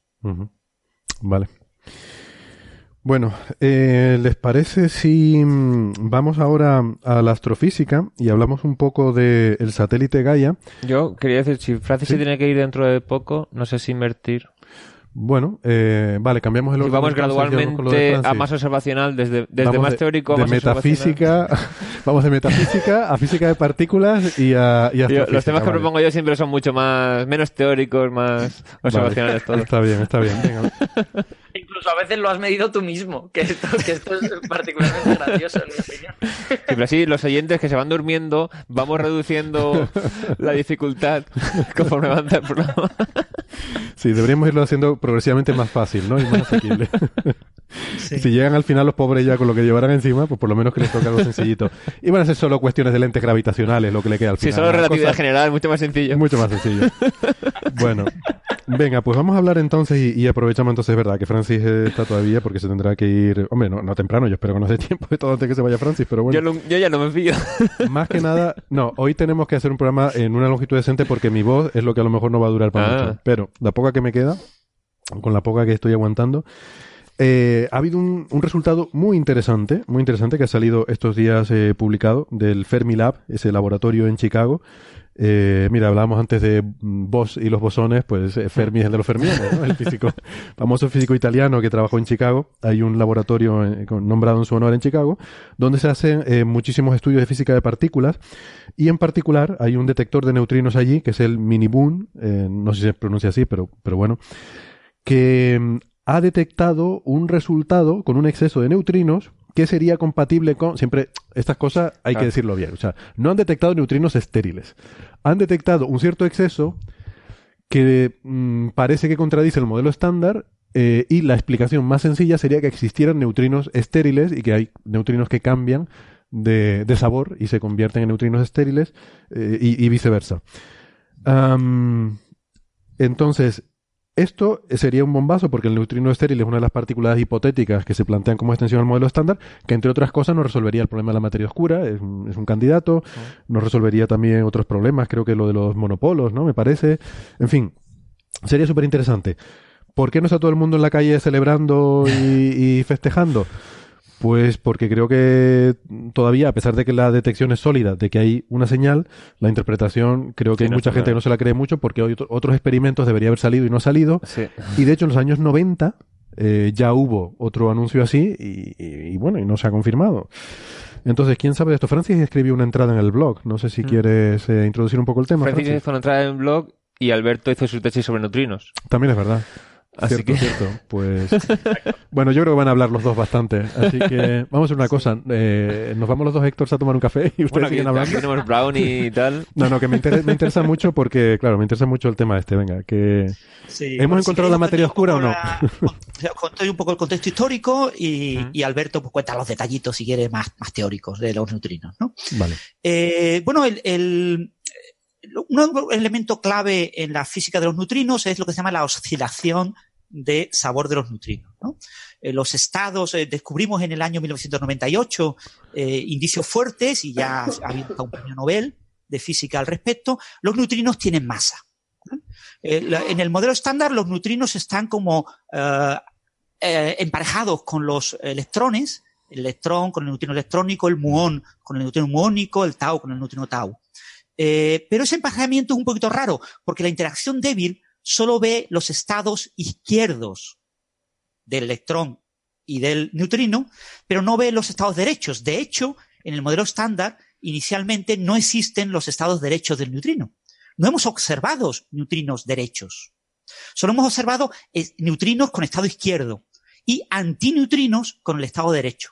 Pero perdona, Francis, hecho- si solo detectamos neutrinos por la interacción débil y la interacción débil solo es sensible al estado izquierdo, eh, es normal que aunque haya estados derechos no lo vamos a ver, ¿no? Exactamente, eh, eh, esos estados derechos serían estériles, serían neutrinos estériles, neutrinos que no interaccionan con la interacción débil. Como tampoco son partículas neutras de carga eléctrica y de carga de color, pues no interaccionarían con nada. Entonces, esos neutrinos estériles podrían existir. Y es una cosa como muy natural en el modelo estándar completar el modelo estándar añadiendo neutrinos estériles. es decir, las componentes derechas, neutrinos de quiralidad derecha. Lo que pasa es que también hay unos ciertos argumentos que nos indican que lo más razonable es lo que se llama las teorías de Ciso, de Balancín, que si los neutrinos izquierdos tienen una masa muy pequeña, que los neutrinos derechos tengan masas enormes. Enormes es en la escala inflacionaria, 10 a la 10, 10 a la 12 gigaelectronvoltios, ¿no? O sea, billones de veces la masa del protón. Supermasivos. Y trillones de veces la masa de un neutrino. Entonces, eh, eh, lo natural es que sean partículas de enorme masa. Lo que pasa es que ciertos experimentos, tanto de detección de neutrinos como mm, experimentos astrofísicos, en los últimos 20 años han detectado cosas raras. Y una interpretación a estas cosas raras es neutrinos derechos, es decir, estériles, eh, de baja masa. Entonces, el problema que tienen los neutrinos de baja masa es que unos experimentos observan ciertas señales que se pueden interpretar con estos neutrinos estériles de baja masa y otros experimentos nos dicen que no observan nada y deberían de observarlo. Con es- en ese rango de masas. ¿no? Entonces tenemos eh, eh, eh, evidencia a favor y evidencia en contra, indicios a favor e indicios en contra. ¿no? En este caso concreto lo que tenemos es unos indicios de un experimento que se llamaba LSND, que era un Mm. detector de neutrinos cercano. Para estudiar la oscilación de los neutrinos, de neutrinos electrónicos a muónicos y a neutrinos tau, yo necesito la oscilación en un proceso relativamente lento, y por lo tanto requiere distancias grandes. Necesito distancias del orden de kilómetros, cientos de kilómetros. Yo puedo oscilar, ver la oscilación en neutrinos solares, ver la Mm. oscilación en neutrinos atmosféricos, que viene de la alta atmósfera de- a través de rayos cósmicos. Entonces yo necesito ver la oscilación, yo que sé, atravesando la Tierra, toda la Eh, Tierra. bueno, hay que Q. recalcar de nuevo o sea, que oscilar es convertirse un neutrino de un tipo a otro tipo de neutrino diferente. Hmm. Exacto. Claro, no, realmente no es una conversión, sino que tenemos Sí, el es- estado en un estado mezcla, una Sí, mezcla sí. cuántica, y entonces cuando yo hago un experimento, pues tengo una cierta probabilidad de verlo de un tipo o verlo de Mm. otro. ¿No? Entonces no es que se convierta, se transforme de un tipo a otro, sino que eh, siempre el neutrino es una mezcla de los tres tipos. Lo que, lo que oscila es la probabilidad de que cuando yo lo detecte, Exacto. lo detecte de un tipo o lo detecte de otro tipo. Pero que no, es que, que no es que el neutrino está oscilando en el espacio, pues si se lo imagina la gente así, no, que no es, no es lo que estamos diciendo. Ya, exactamente, sí, buena, es una buena mati- matización, sí. Y al producirlo lo, mismo también, supongo, ¿no? Cuando se produce No, un cuando tú neutrino... produces un neutrino, siempre lo produces con un proceso que te lo produce en un estado de sabor bien definido. Ajá. Porque Y te se produce la queda, interacción débil y se queda Y siempre en ese estado. débil- Sí, cuando tú lo produces y cuando tú lo detectas, eh, siempre es en un sabor concreto. Tú produces un electrónico o un muónico o un tau y detectas un electrónico, un muónico o un tau. Porque Pero- para detectarlo y producirlo usa la interacción débil, que ve estados de sabor. Pero entonces eso no me cuadra con el tema de los solares, porque se suponía que el, el problema, el gran problema de los neutrinos solares era que solo se detectaban la tercera parte de los neutrinos esperados provenientes del Sol. Claro, porque tú eh, eh, asumes un modelo teórico del Sol y eso produce una cierta cantidad de neutrinos electrónicos que te tienen que llegar a la Tierra Hmm. y te llegan menos. ¿Por qué? Porque por el camino eh, han durante cambiado. el camino han oscilado. Claro, pero el Sol siempre Se produce electrónicos, ¿no? Claro, se producen, siempre se producen y detectan de un tipo concreto, de un sabor concreto. Sí. Pero en la propagación, en el vacío o en la materia, hay una oscilación de sus estados. Vale, esa, esa era mi pregunta. O sea, si del Sol los produce electrónicos, en el camino cambian eh, de tipo. Vale, O sea, va- va- van, van oscilando sus probabilidades de cada uno de los tipos. Alberto. sí. Sí, sí, las oscilaciones solares son un poquito más complicadas que las normales. O sea, en las oscilaciones en vacío, que son las que tenemos en mente, eh, tú empiezas con un tipo de neutrino y esa oscilación te termina volviendo al mismo tipo de neutrino. Es decir, vas pasando esta probabilidad, empiezas con un neutrino electrónico y esta probabilidad de detectarlo electrónico va cambiando y termina volviendo más o menos a la misma que tenías antes. En el Sol es un poquito más complicado, porque en el Sol tú pierdes el 60% de los neutrinos por oscilaciones en materia. Cuando los neutrinos oscilan en el interior del Sol, que es un medio muy denso, no oscilan igual que en el vacío. Mm. Y muchos neutrinos electrónicos se transforman en neutrinos de otro tipo y no los ves por eso. Por eso pierdes, por eso solo detectas el 30% de los que esperabas. Entonces es un poquito más tricky en ese sentido. No, claro, porque creo que lo que Héctor está pensando es que si eh, eh, estuvieran todos oscilando, pues que tú terminarías detectando los mismos, que si han salido no sé cuántos neutrinos electrónicos, detectaría más o menos los mismos. Y lo que sucede es que en el Sol hay muchos que se transforman de manera, digamos, eh, no definitiva, porque siguen oscilando a su manera, pero, pero ya no ya no sale del Sol la misma composición que sale del núcleo, digamos. Eso es lo fundamental. en, el, en la oscilación solar. Espera, espera un segundito. Lo- no, yo quiero, quiero aclarar una cosa. Mi, mi pregunta era que si el... A ver, que si cuando se, cuando se emite un tipo de neutrino, cuando se produce un tipo de neutrino, eso se produce un neutrino electrónico, eh, si ese neutrino mm, se mantenía ya siempre siendo electrónico o aún así oscilaba. Me pareció entender que la respuesta era que se mantenía, pero ahora me han, confirmado que no, que sí que oscila. Vale, entonces si sí que oscila, entonces está todo perfectamente entendido, porque nosotros solo detectamos los electrónicos en, en esos experimentos, y entonces durante el camino esos neutrinos electrónicos que produce el Sol se acaban convirtiendo y bueno, entre ta- hay tanta interacción que al final es un poco aleatorio, te quedan un tercio de un tipo, otro tercio de otro tipo y otro tercio del otro tipo, y al final te quedas detectando solamente el tercio que es electrónico. Entonces, si, eso- si esa imagen así está clara, entonces me, me- me resuelve la duda. Eh, eso, eso es correcto, ¿sí, no?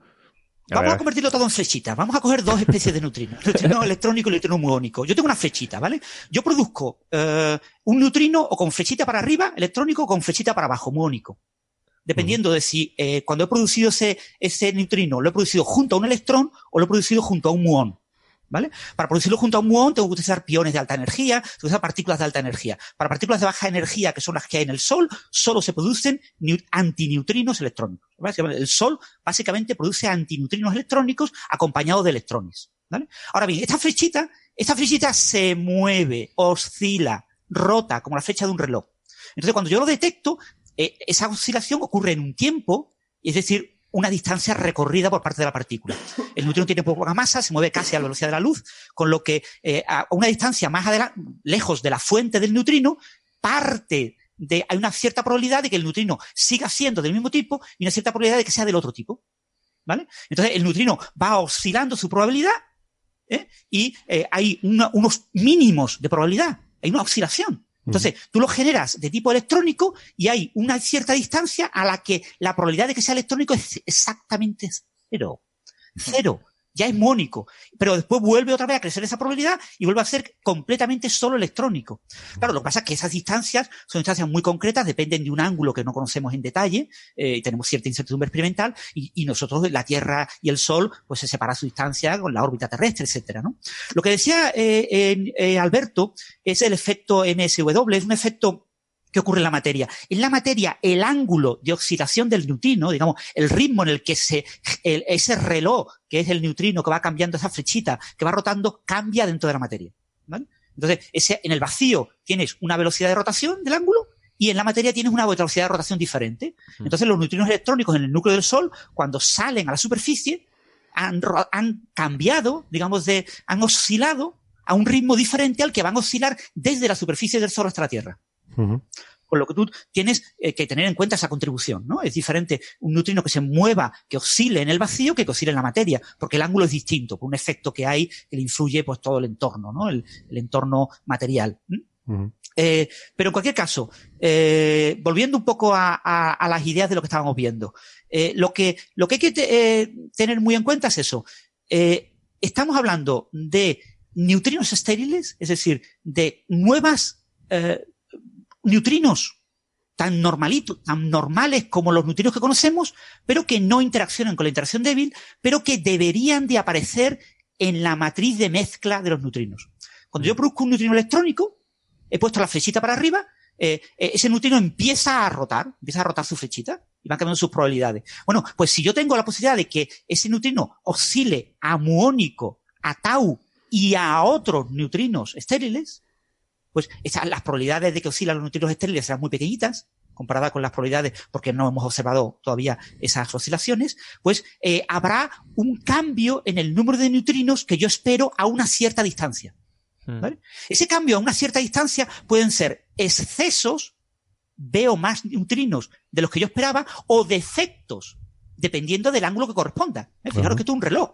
¿Eh? Esto es un reloj que se va moviendo siempre a su ritmo, a su ritmo, que es el ángulo de mezcla, que mezcla cada uno de los estados de sabor de los neutrinos, y mi distancia es la que he puesto yo el detector, porque yo no sé cuál es la distancia buena, ¿eh? A mí me Mm. encantaría saber perfectamente cuál es el ángulo con 22 decimales y poder poner una distancia al metro. ¿no? Pero yo pongo el detector más o menos a ojo, ¿no? Entonces lo que han observado los detectores cercanos, los detectores que se encuentran muy cerca de una fuerte muy intensa de neutrinos, básicamente un colisionador de partículas que inyecta protones contra un blanco, en el caso del Fermilab, en estos experimentos es un blanco de berilio, entonces eh, se producen piones de alta energía y caones de alta energía que se desintegran básicamente en muones y neutrinos muónicos. Entonces yo tengo un flujo de eh, neutrinos eh, muónicos de alta energía. De hecho, en estos experimentos se puede hacer un, con campos magnéticos, puedo generar mm, también eh, antimuones y antineutrinos y puedo, eh, por campos magnéticos, seleccionar si quiero un flujo de neutrinos o un flujo de antineutrinos. ¿eh? Son experimentos muy delicados. Pero yo tengo unos detectores muy cercanos. Muy cercanos significa menos de un kilómetro. Del orden de 500 metros. Hay muy pocos detectores de este tipo. Entonces, uno de los primeros detectores de este tipo, que fue LSND, que estaba allí en el Fermilab, observó una cosa súper extraña, un exceso de neutrinos. ¿eh? Eh, se esperaba que hubiera menos neutrinos de los observados. Y ese exceso, pues, fue bastante polémico. Entonces se creó un nuevo detector por la misma gente. ¿eh? LSND estaba en el Caltech, estaba en, en, el, en California, ¿no? En, no estaba en Los Álamos. Sí, o en Los Álamos. ¿En Los Álamos o en Slack? Bueno, estaba por ahí, estaba en otro lugar. Los Álamos estaba, en Los Álamos. en Los Álamos. Y entonces se creó en Chicago, cerca del Fermilab, que tenían un generador de, protones de mayor energía y podían eh, producir neutrinos eh, de mayor energía, eh, Mini Boom. Ahora hay otro más que se llama Micro Boom, que es el que está actualmente tomando datos, ¿no?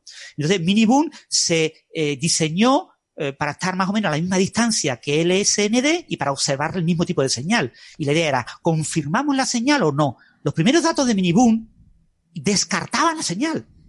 Decían, aquello fue ficticio, fue mentira. Sin embargo, este último resultado de Miniboom ah, encuentra la señal, o sea, la observa, observa fundamentalmente con antineutrinos la misma señal que el SND. Fijaros que un experimento diseñado para ver si un experimento anterior era verdad o mentira, resulta que primero dice que es mentira y ahora dice que es verdad. Y eso genera mucha polémica. Y hay un punto más clave, importantísimo gran parte de los investigadores de la colaboración LSND, que acabó de tomar datos como en 1998, son miembros de la colaboración Miniboom. ¿Vale? Están en la misma colaboración, con lo que han hecho un experimento y lo analizan con técnicas muy parecidas. Eso puede generar un sesgo, ¿no? Lo que pasa es que la partícula que se observa, ya observamos esta señal, un exceso de, de eh, antineutrinos electrónicos y también se ha observado ahora en neutrinos electrónicos. Entonces, ese exceso es un exceso muy claro, más de 6 sigmas. Es un exceso muy, muy claro. ¿eh? Tiene que tener, existe, tiene que existir, ¿eh? tiene que estar en algún sitio. Pero, ¿cuál es la causa? ¿Eh? Entonces, la causa original que se planteó para el experimento del SND era que fueran neutrinos estériles, pero tenían que ser neutrinos estériles que oscilaran muchísimo, que tuvieran una masa mm, realmente grande, del orden del electrón voltio. Hmm. Y, y, claro, mm, otros experimentos tendrían que haber visto esos neutrinos hmm. y no los han visto. Esa es la Entonces, eh, probablemente ahí hay un error sistemático, ahí hay una mala interpretación de, un resultado físico. Tiene que haber una explicación en el tipo de detector, en el tipo de experimento, en el efecto de la distancia. Tiene que haber una explicación de esta señal que no involucre neutrinos estériles. Hay varias señales astrofísicas, la famosa señal de 3,5 kilohercios, eh, perdón, 3,5 voltios. Mm. Esa señal se puede interpretar también como una señal de vida a neutrinos estériles, pero eh, aquí estuvimos hablando del modelo SMAS, ¿te acuerdas, Héctor? uno de los programas el SMAS. El modelo SMAS predice neutrinos estériles, pero de masas del orden de enormes, de 10 a la 10 gigaelectronvoltios, o sea, eh, enormes, ¿no? Y esos son los que a la mayor parte de los físicos nos gustan, ¿no? Neutrinos estériles de enorme masa, ¿no? Mm. Porque así se explica muy fácilmente con un mecanismo de balancín que los neutrinos que observamos tengan masa pequeña, ¿no? Entonces, esta señal es una señal mm, realmente eh, polémica que interpretada mm, estricto senso con neutrinos estériles, como dice la señal que deben de ser interpretados, hay muchos experimentos que eh, dicen que no puede ser esa la aplicación correcta porque no han observado la señal que se tiene que observar. Este es un experimento muy, muy particular, está a distancia muy corta, trabaja con neutrinos electrónicos en modo aparición, que otros eh, experimentos trabajan en modo desaparición. Es un experimento que puede ver flujo de neutrinos y antineutrinos. La mayor parte de los experimentos o ven neutrinos o ven antineutrinos. Entonces, este experimento tiene varias peculiaridades que generan enormes dificultades en análisis de los datos y, por lo tanto puede ocultarse en cualquier pequeño resquicio eh, una explicación razonable sin neutrinos estériles de este experimento. De ahí las grandes dudas que hay en la comunidad. Y hace que sea más difícil de reproducir el resultado también, si es tan peculiar. Es curioso, ¿no? Parece que tenemos esta, esta especie de, de, entre comillas, detecciones súper interesantes de, de, materia oscura directa. Tenemos el Dama Libra y tenemos el este, este neutrino estéril de Fermilab, pero, pero hay dudas en la comunidad, o digamos, más que dudas, ¿no? La comunidad es escéptica porque otros experimentos no han sido capaces de, de ver, de reproducir estos resultados, ¿no? Pero de todas formas, el neutrino estéril este de un electronvoltio no sería la materia oscura, ¿no? Claro, ese es el problema. Sería materia oscura caliente. Entonces, hay algunas teorías de cuerdas que con dimensiones extra del espacio-tiempo encuentran un neutrino estéril de este tipo, con esta masa, que eh, no termaliza en los primeros, eh, en los orígenes del universo, en los primeros estados, entonces no contribuye a la más, a las partículas termalizadas que se observan a nivel en el fondo cósmico de microondas. Cuando hablamos del límite al número de familias de neutrinos en el fondo mm. cósmico de microondas, en realidad estamos hablando del límite al número de familias de neutrinos eh, que termalizan y que tienen una masa muy pequeña. Entonces, si eh, tengo por una posibilidad de con dimensiones extra del espacio-tiempo que no termalice de forma adecuada y que el proceso de termalización tenga una escala de tiempo mucho mayor que la vida del universo, estos eh, neutrinos estériles podrían escapar a los límites cosmológicos y podrían ser una materia oscura caliente eh, que no influye a nivel cosmológico en la materia oscura que observamos. Sí, pero eso, que eso no eso no lo hemos dicho, es con que cuáles son las cosas con las que está en tensión este resultado, ¿no? Está este, este experimento básicamente lo que ve es que a energías bajas de los neutrinos, las oscilaciones dependen de la energía del neutrino, no son iguales cuando el neutrino se mueve muy rápido, cuando el neutrino se mueve más lento. Entonces, ellos ven este exceso a energías bajas y la interpretación es los neutrinos muónicos están oscilando, se mezclan con un neutrino estéril y el hecho de que estas cosas se mezclen hacen que no aparezcan solo los neutrinos electrónicos que yo esperaba, sino que aparezcan unos poquitos más. Esta es, esta es la interpretación de neutrino estéril, ¿vale?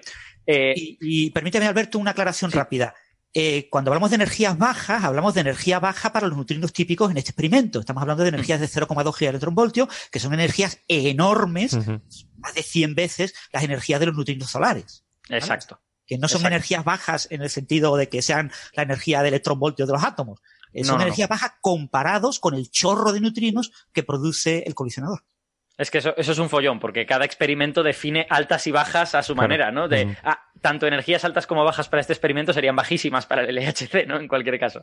Eh, mira, me recuerdo una anécdota que tuve yo en la Universidad de Valencia, que nos está explicando Bento, ¿te dio clase, Alberto? Eh, no, no me dio clase, pero vamos, ha sido compañero de, departamento muchos años. Bueno, el caso es que nos está explicando cosas de introducción a la física cuántica, ¿no? Y nos dice que los niveles de energía en el núcleo atómico son de mega electron volt.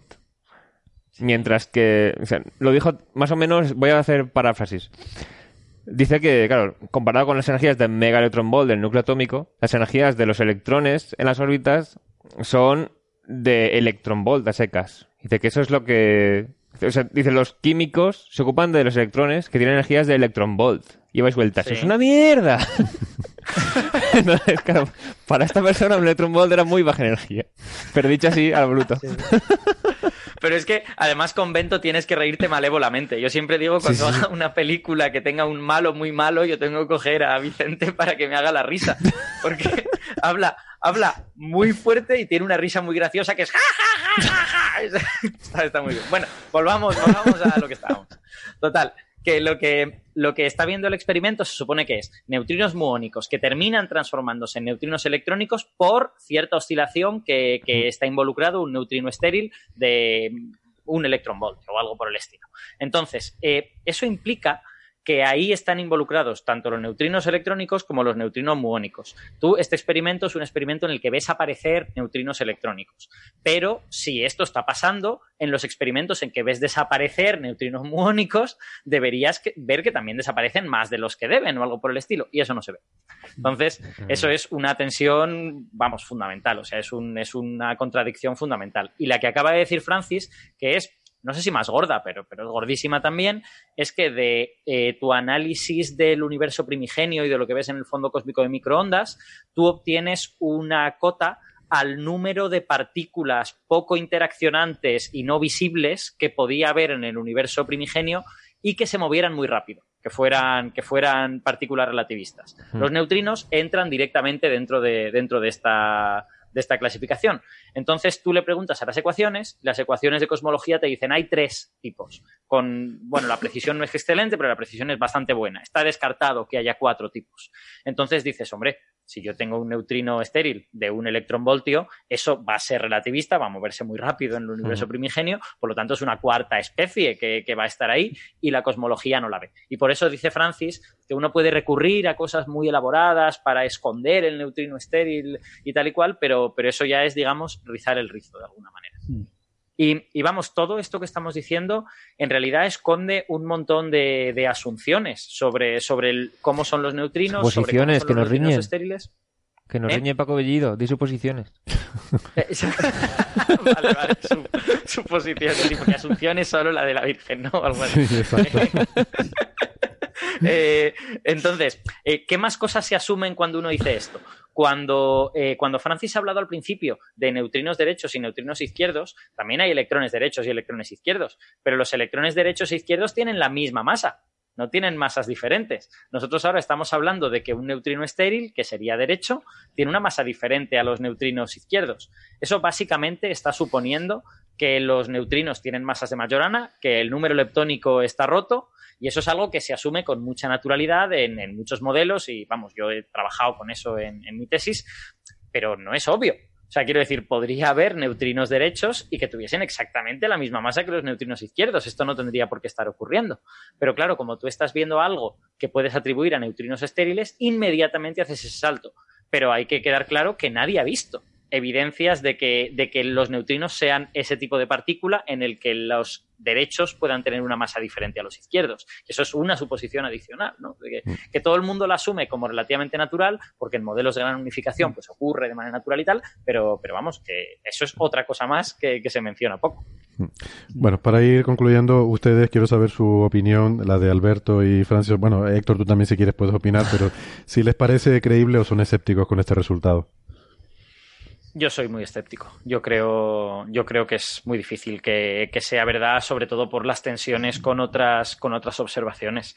Y sobre todo porque hay, hay físicos experimentales que analizando tanto LSND como, como Miniboon se quejan de que ciertas, ciertos backgrounds, ciertos ruidos de bajas energías no los claro. tienen especialmente bien controlados. Entonces son como como un sospechoso muy directo para estar produciendo esta señal sin ser realmente oscilaciones de verdad.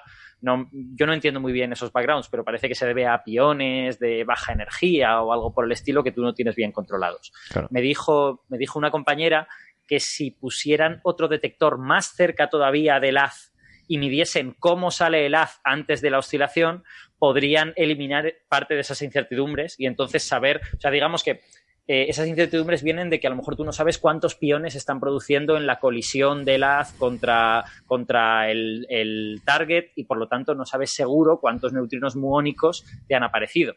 Si no. tú colocas un detector, nada más es producirse el haz, pues entonces lo sabes y puedes comparar con lo que tú observas un, un trecho después y tienes más controlados esos backgrounds. Y eso en este experimento pues no lo han hecho. ¿no? Ya, pero entonces, entonces, tendrías información extra y entonces el sistema sería diferente oh. y actuaría de forma diferente. Porque... Pero de todas formas, si un detector que, de estos son 700 toneladas de... detectores tan cerquita es muy difícil, porque este sí. detector, por ejemplo, tiene 818 toneladas de aceite mineral. Claro. 818 toneladas te han de caber físicamente y eso sí, no es tan trivial. Claro. Sí, no sí. es trivial en, en, una distancia de 500 metros colocar otro detector sí, similar. Pero yo estaba leyendo, digo, detector muy cercano al haz y, y, luego sigo el siguiente párrafo cercano, 500 y pico metros, yo estoy. claro, es que piensa, piensa que la distancia típica de oscilaciones de neutrinos para estas energías es del orden de kilómetros claro. o a veces miles de kilómetros. Mm. O sea, dependiendo de qué ángulo estés mirando, si estás mirando mm. el ángulo atmosférico son mm. más bien decenas o centenares y si estás mirando el ángulo solar son miles de kilómetros. Entonces, 500 metros es al lado. 500 metros no observas ninguna de estas oscilaciones eh, más estudiadas, mejor conocidas, ¿no? No ves ni la atmosférica ni la solar. Por eso es muy cerca. Es que para nosotros un detector es una cosa así. Y const hago constar a los oyentes que estoy poniendo las manos con una separación de más o menos un metro, pero bueno. Sí. Es que no bueno, podemos hacerlo más grande. No, en, en, mi opinión, eso, el, ahora mismo está tomando datos Micro Boom, que es la, el nuevo, la nueva versión, aún más grande de, de este experimento, y con toda seguridad eh, veremos si vuelve otra vez a negarlo o, o a confirmarlo, eh, va a haber noticias en unos cinco años, así, eh, sobre estos resultados, con lo que esto va a dar eh, tiempo. Pero bueno, esta semana ha ocurrido la conferencia Neutrino 2018, una conferencia bianual, y en esta conferencia ha habido mucho escepticismo sobre este resultado. ¿no? Así que mi opinión es escéptica. Yo creo que, que aquí hay algún error sistemático no considerado. Los piones eh, neutros son una de las posibilidades, porque la- el perfil de piones observados es muy parecido al perfil del exceso, con lo que Mm. parece que hay una correlación obvia, pero bueno, no sé decirte cuál. Pero en esta conferencia está habiendo mucho, mucho escepticismo. Acabas de decir, Francis, si te he entendido bien, que Microboon es más grande que Miniboon. o sea, Eh, eh, me parece que sí, ¿no? pues Eh, entonces, pues entonces es para desconfiar mucho Yo, a esta yo gente. también, O yo sea, también sí. tengo esa idea. Yo no sé mucho de experimentos, ¿eh? pero yo tengo la misma idea que Francis y no entiendo la lógica. Se la tengo que preguntar a algún era el tipo de fotomultiplicador. o así, Obviamente, daban, ¿no? Obviamente esta gente no sabe lo que hace, con lo cual, venga, yo también soy escéptico. bueno, eh, ¿quieren comentar algo más sobre esto o pasamos de... a- Yo creo que ya está todo dicho de momento, ¿no? Sí, vale. Pues nada, seguiremos pendientes a ver, porque, hombre, si se confirmara sería un bombazo, pero, pero a ver.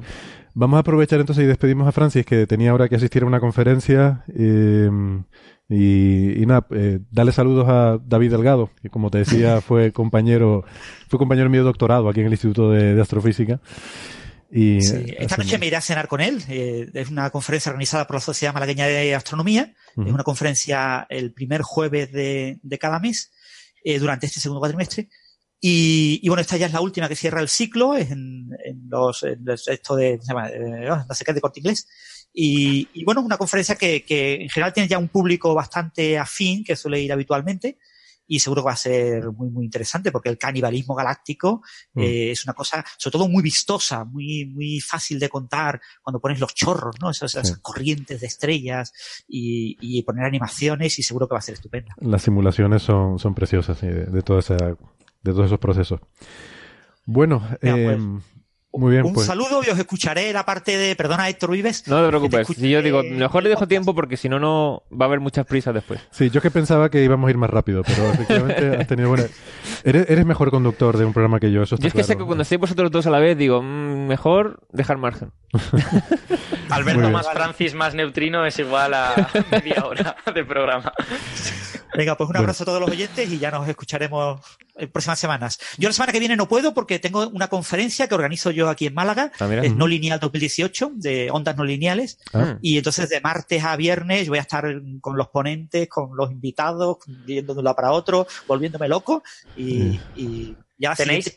¿Tenéis conferencia pública, Francis? Eh, hazle publicidad Sí, si tenéis hay, alguna cosa pública. hay una conferencia de sobre eh, el jueves de la semana que viene a las siete y media, perdón, a las siete de la tarde, a las siete de la tarde, en el rectorado de la Universidad de Málaga, eh, eh, Manuel Pulido nos va a hablar de eh, la dinámica del agujero de ozono, de cómo ha cambiado el agujero de ozono en los últimos años y qué es lo que predicen los modelos teóricos sobre cómo va a evolucio- evolucionar el, el agujero de la capa de ozono en el polo sur, ¿no? Yo creo que va a ser una conferencia muy interesante. Él es especialista en el modelado numérico de ese tipo de fenómenos y, y, bueno, eh, una conferencia abierta a todos los malagueños y todo el, todo el que pueda venir eh, a Málaga a las 7 de la tarde en el rectorado de la Universidad de Málaga en el Paseo del Parque. muy bien. Pues, pues nada, eh, gracias por la información. Eh, que vaya todo bien. Y hasta la Un próxima. saludo, Francis. Hasta luego. Hasta luego. Chao. Pues nosotros seguimos entonces y seguimos hablando de... Vamos a hablar ahora de astrofísica, vamos a hablar de, de Gaia y de lentes gravitacionales porque ha salido un paper muy chulo en el archive que nos enviaste, Héctor, sobre eh, usar los datos de Gaia de este Data Release 2 para predecir eventos de lente gravitacional en los próximos 20 años. Sí. Bueno, los próximos no, porque han hecho la predicción desde 2016 o 14, que es cuando sale. Ah, vaya. Sí, pero bueno. Pero está basado en el Data Release 2 que salió el otro día. Sí, pero los cálculos los han hecho desde que tiene datos, me parece. Ah, vale, vale. Eh, O sea, desde que empezó a tener datos, claro, Sí. extrapolando 20 años hacia adelante desde los datos Claro, pero obviamente hay. o sea, solo cuentan los que van a ser en el futuro. Sí, vale, vale. Bueno, el tema es... ¿Pero han podido confirmar los que ya han ocurrido? Es que creo que no les ha salido ninguno así No ha salido ninguno del pasado. Mm. Yo, yo, como no me he leído el artículo, estoy deseando que me lo expliques, porque este asunto de predecir eh, eventos de lente gravitatoria no tengo ni idea de a qué se refiere, la verdad. Pues básicamente Voy a hacer la versión súper fácil primero. Tú tienes, La versión para físicos teóricos, sí. tú tienes dos estrellas, una lejos y otra más cerca. Se mueven relativamente, cada una con su movimiento propio, y puede ocurrir que queden alineadas desde nuestro punto de vista, con lo cual la gravedad de la cercana desvía la luz de la lejana. Ah. Entonces, con Gaia lo que estamos haciendo es medir con mucha más precisión tanto la posición, o sea, la, la posición en el cielo, la distancia y además el movimiento propio. Entonces, esto permite decir, bueno, vamos a ver de aquí a 20 años cómo se van a mover las estrellas, a ver si alguna cae justo delante de otra más lejana. Entonces, ahí podría haber evento de microlente gravitatoria. ¿Por qué nos interesa el, el efecto de microlensing? Pues, a ver, eh, Microlente, perdona, microlente gravitatoria es porque tenemos el efecto conocido de lente gravitatoria, que es el de los cuásares, ¿no? Que es el que tú estudiabas, que es el... Hmm. No- tienes un... Sí, yo los pasados estudiaba lentes, o sea, estudiaba microlentes gravitacionales dentro de una lente ya macro. Ah, vale. Bueno, O sea, el tema es, tú tienes la luz del objeto lejano, que al ser desviada por el objeto cercano, tú puedes ver la imagen del lejano distorsionada o incluso dividida en varias imágenes. el caso típico es un cuásar lejano, Claro. una galaxia que pasa por delante, y ese cuásar lejano te lo convierte... El cuásar es un punto, ¿vale? Es un punto, eh, porque es muy pequeñito, eh, y te lo convierte en varios puntos alrededor de la galaxia, ¿no? Puede ser dos o cuatro o algo así. Vamos, vamos a ser precisos y vamos a decir que su imagen en el cielo es muy pequeñita, aunque el cuásar Claro. puede no Bueno, ser claro, necesariamente pequeñito. Pero está tan lejano. Comparado, comparado conmigo es grande un casi. Sí, el cuásar, es- o sea, el nombre cuásar viene de quasi-stellar object. Exacto. Es porque en el óptico, en lo visible, se ve como, un- como una estrella más. Entonces, lo que pasa cuando en vez de una galaxia haciendo de lente tienes una estrellita, es que la desviación de la luz es tan pequeño el ángulo que tú no ves la estrella de fondo dividiéndose en varias y luego juntándose. Tú lo que puedes ver normalmente es un aumento del brillo, porque la las imágenes están estiradas, eh, elongadas, iba a decir. O sea, la luz que te llega de brillo superficial es el mismo, pero la imagen del objeto de fondo se ha estirado, se ha alargado, con lo cual te llega más luz que antes. Ah, O sea, otra vale. forma de verlo es luz que iba a ir pues un cierto ángulo y no te iba a llegar a ti, te la desvía. Como si tuvieras una lente. o sea, la lente Literalmente como si tuvieras una lupa. ¿no? Exactamente. O sea, es luz que iba a seguir su camino sin llegar a la Tierra, pues esta te la curva y desvía más luz a la Tierra de la que hubiera llegado si no hubiera estado esa estrella ahí. O sea, el efecto es que te amplifica, por ejemplo, la luz Claro, de la estrella. La ves más brillante o más oscura, podría ser también. Eh, no mucho. O sea, Siempre para que se vea más oscura. Es que estos siempre son lentes convergentes. Claro, es convergente porque está en tu línea de visión. Tiene que estar entre la estrella que estás viendo y tú, entonces Sí. te, te mete más en que línea de lente visión. sí. divergente tenías que tener una, no sé, una organización diferente. Sí, vale, vale. Bueno, el O tema sea es que que vamos, que con, como esto funciona, o sea, como, como esto es un estudio de Gaia y tiene que ver con estrellas de la galaxia, siempre estamos hablando de microlentes, ¿no? Claro. Vale. Entonces, el efecto de microlente ya se ha estudiado porque cuando tienes una estrella haciendo lente a otra estrella, la curva de luz, o sea, al medir el brillo de la estrella de fondo en el tiempo, es muy sencilla. O sea, primero va aumentando, tiene una especie de pico y luego disminuye. Pero si la estrella que hace de lente tiene planetas, tenemos esta curva de luz con la misma forma mm, que es, que es esperable, pero en un momento, puede ser cuando esté subiendo el brillo, o el pico de brillo, o cuando esté descendiendo, tiene de repente una perturbación provocada por el planeta. O sea, porque las imágenes que, que se crean de la estrella de fondo pueden cruzar el camino donde está el planeta, y este planeta tiene efecto lente extra. O sea, ¿es por efecto lente del planeta o por tránsito? Es por efecto lente del planeta, Ah. porque el planeta es muy pequeñito. O sea, la estrella de fondo Hmm. se verá pues tamaño casi una estrella. O sea, el efecto lente es mucho más importante. más este importante. ¿Pero estamos hablando de planetas masivos o incluso un planeta como la Tierra podría ser lente? Creo que todos pueden hacer lente. Es que Sí, o sea, el- observable, que, que podamos ver, claro. el- sí, Todo, es que en el teoría efecto todo hacen, pero- es muy sensible a esas cosas. Entonces, claro, eh, lo que hacemos ahora, eh, no podemos predecir todavía cuándo va a haber un, un evento de microlente. Entonces lo que hacemos es, tomamos muchas observaciones del centro galáctico, que hay muchas estrellas, que está muy lejos, Y muchas son gigantes rojas que brillan muy bien. Y esperamos, de vez en cuando, alguna empezará a aumentar de brillo con la curva ca- característica de un evento de microlensing. Entonces, todos los telescopios empiezan a, apuntar a esa estrella con mayor frecuencia para caracterizar muy bien la forma en que cambia el brillo. Porque a veces estos cambios de brillo, a lo mejor tarda un mes el evento entero en ocurrir. Pero en cuestión de horas o minutos puede tener la variación provocada por el planeta. vida al planeta. Entonces hay que estar de repente con mucha observación y luego ya el evento acaba. Lo normal es que la estrella lente no vea su luz porque está muy lejos, está a miles de años luz. Eh, Tú habrás tenido información de ese sistema si tiene planetas por ese evento, pero luego ya nunca lo podrás ver nunca más.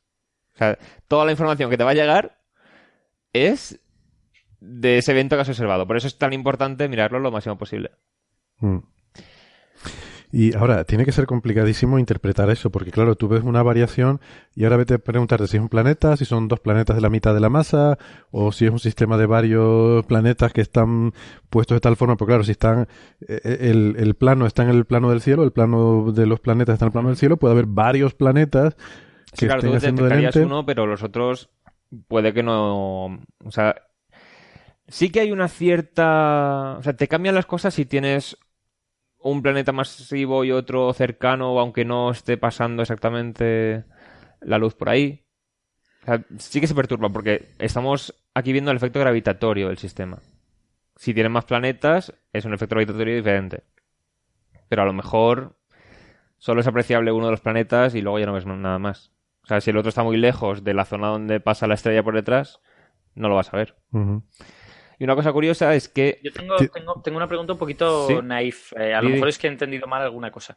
Eh, si dices que la estrella que hace la lente, es decir, la que está entre tú y la estrella que observas, Hmm. esa no la ves, eh, entonces, ¿cómo podemos estar con Gaia estudiando sus, sus, su Es que no posición? Claro, lo, que, lo que estoy explicando es lo que hacemos para estudiar el microlensing antes de Gaia. Ah, ok. Claro, como no podemos predecir antes de estos datos cuándo va a ocurrir, lo que hacemos es mirar donde sabemos que hay muchas estrellas y muy lejos y ya pasarán planetas, o sea, estrellas por en medio. Vale. O sea, Pero de- espera, de- antes, de que te vayas a Gaia, yo tengo una pregunta que, es más básica y es más sobre el microlente en general. Eh, ¿Tiene que estar pasando... O sea, entiendo que tú empiezas a sentir efectos de lente, no hace falta que esté exactamente en la línea de visión eclipsando, sino que hay como un cierto rango Claro. Alrededor en el cual ya cuando estás suficientemente cerca en el cielo, eh, ya empieza a distorsionar la imagen que hay detrás, ¿no? Bueno, siempre distorsiona un poco, pero hay una distancia concreta donde ya te crea múltiples imágenes. Entonces es mucho Eso más... se llega a ver múlti- múltiples imágenes. No se llega a ver. Vale. O sea, pero la forma en que aumenta el brillo corresponde a cuando ya se han creado múltiples imágenes y tal. Entonces, o sea, la forma en que aumenta el brillo sí que la tenemos calculada. Ujú. Pero muchas veces corresponde a eso. A veces simplemente la imagen se ha estirado un poquito, la de la estrella, se ha desviado de su posición y luego vuelve a estar como si no hubiera pasado nada por delante. Pero a veces, si la distancia relativa en el cielo es menor, ya sí que se crea una imagen extra de la estrella de fondo. Mm. Pero no, no tienen que eclipsarse los discos de las estrellas, No, no, no. ¿verdad? Eh, pueden pasar a cierta, a cierta distancia. Claro. ¿Y eso es el radio de Einstein este o no? El radio de Einstein es lo que ocurriría si estuvieran exactamente una detrás de la otra.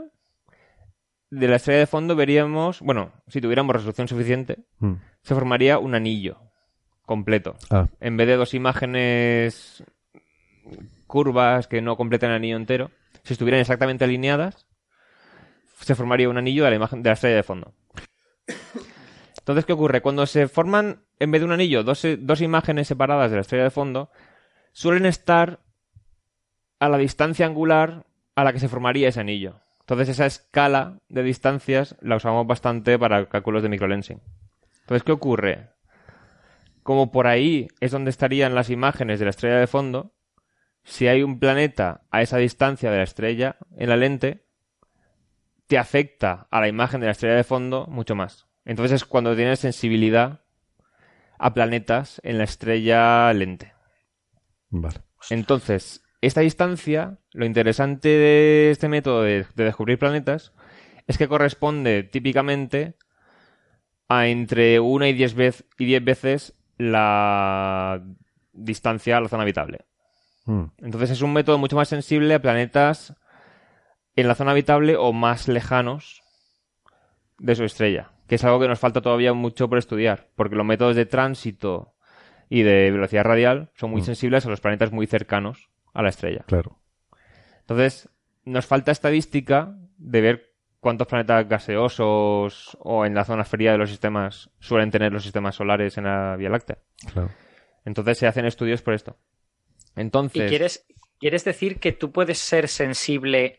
Es decir, em, tú a veces, eh, o es decir, normalmente no vas a poder resolver ese anillo o ese anillo parcial que se forma, pero aún así eres sensible a la presencia de planetas en lo que sería esa, esa distancia de la estrella que tú realmente no puedes resolver, ¿no? exactamente. Qué bonito. Sí, sí. O sea, es por la curva de luz, por ver cómo varía el brillo de la estrella. Claro, Tú no estás resolviendo la distorsión, la imagen distorsionada, No, no, tú ves la curva de luz. ves la curva de luz, sí. Vale. Entonces, Son estas cosas bonitas, ¿no? Que tú Sí, realmente no puedes ver eso, pero puedes deducir cosas sobre ello, ¿no? De alguna manera. Está, está muy bien. Exactamente. Entonces, lo que quieren hacer con Gaia es, dicen, vale, si podemos predecir eventos de microlente por parte de estrellas cercanas a la Tierra, entonces sí que podríamos seguir observando ese sistema y aprender más de él, en vez de ya volverse indetectable para siempre. Mm. Por eso era interesante. Entonces, lo que ha pillado son los datos nuevos que han sa- salido públicos de la misión Gaia hasta ahora y se ha puesto a calcular. Primero ha mirado y dice, vale, ¿qué estrellas están a menos de 100 parsecs? Porque solo quiero pillar estas. ¿Cuáles tienen bien definidas sus propiedades y su velocidad en el cielo y tal? Y ha ido haciendo cálculos a ver en cuáles su trayectoria les llevaría de aquí a 20 años a pasar muy cerca de una estrella de fondo cuya luz magnificaría. Eh, déjame decir que no hemos dicho, son los autores son de, de Suecia, de la Universidad de Lund. Eh, se llaman Alexander eh, Mustil, Melvin Davis y Leonard Lindegren. Eh, y son los que han hecho este estudio, pero en principio supongo que es algo que puede hacer más gente, ¿no? Pues estos Sí, datos son de públicos. hecho, y- al final del paper dice, estos son los programas que hemos usado en Jupyter Notebooks. O sea, tú puedes ir ahí, pillar los programas que hemos usado para hacer los cálculos y hacerlo tú con los datos y ver qué sale. Sí. Entonces, claro, lo interesante de esto es... Jupyter es con PY, con lo cual debe ser algo de sí, Python. Python. Eh. Son cosas de Python Vale. que lo ponen online para quien quiera reproducir los resultados, pues puede. ¿Ves cómo has hecho bien en esperar a que Francis se hubiese ido? Para, para mencionar esta, esta cosa hecha por el lenguaje del demonio. Vale. Bueno, el tema es que, claro, aquí la estrella lente sí que brilla. Entonces, a la hora de ver la magnificación que hay con la estrella de fondo, tienes que tener en cuenta que también tendrás el brillo de la estrella de delante, el brillo de la de fondo. Entonces, calculan un umbral y dice, vale, cuando la variación de brillo sea mayor que una diez milésima parte del brillo total, la contamos como que es algo detectable. Entonces sacan como unos siete eventos de aquí a 2035, creo, que serían interesantes de estudiar.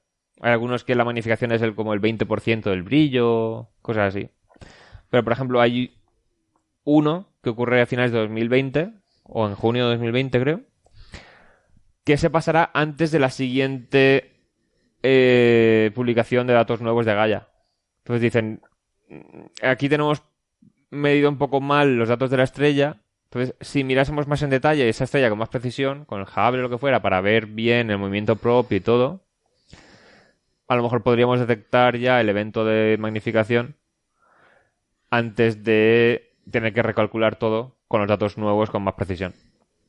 Entonces es un ejercicio de decir, bueno, si queremos utilizar el método de microlente gravitatoria con sistemas que luego podríamos continuar observando con otros métodos, habiendo detectado, a lo mejor detecta un planeta gaseoso a la distancia de Saturno o algo así, pero a lo mejor ese sistema tiene luego planetas rocosos cercanos a la estrella y es más parecido a nuestro sistema solar, que estaba quedando ya como un sistema bastante raro últimamente. Como siempre detectamos sistemas con planetas gigantes muy cerca de la estrella o muy pequeñito el sistema entero con todo pegado a la estrella.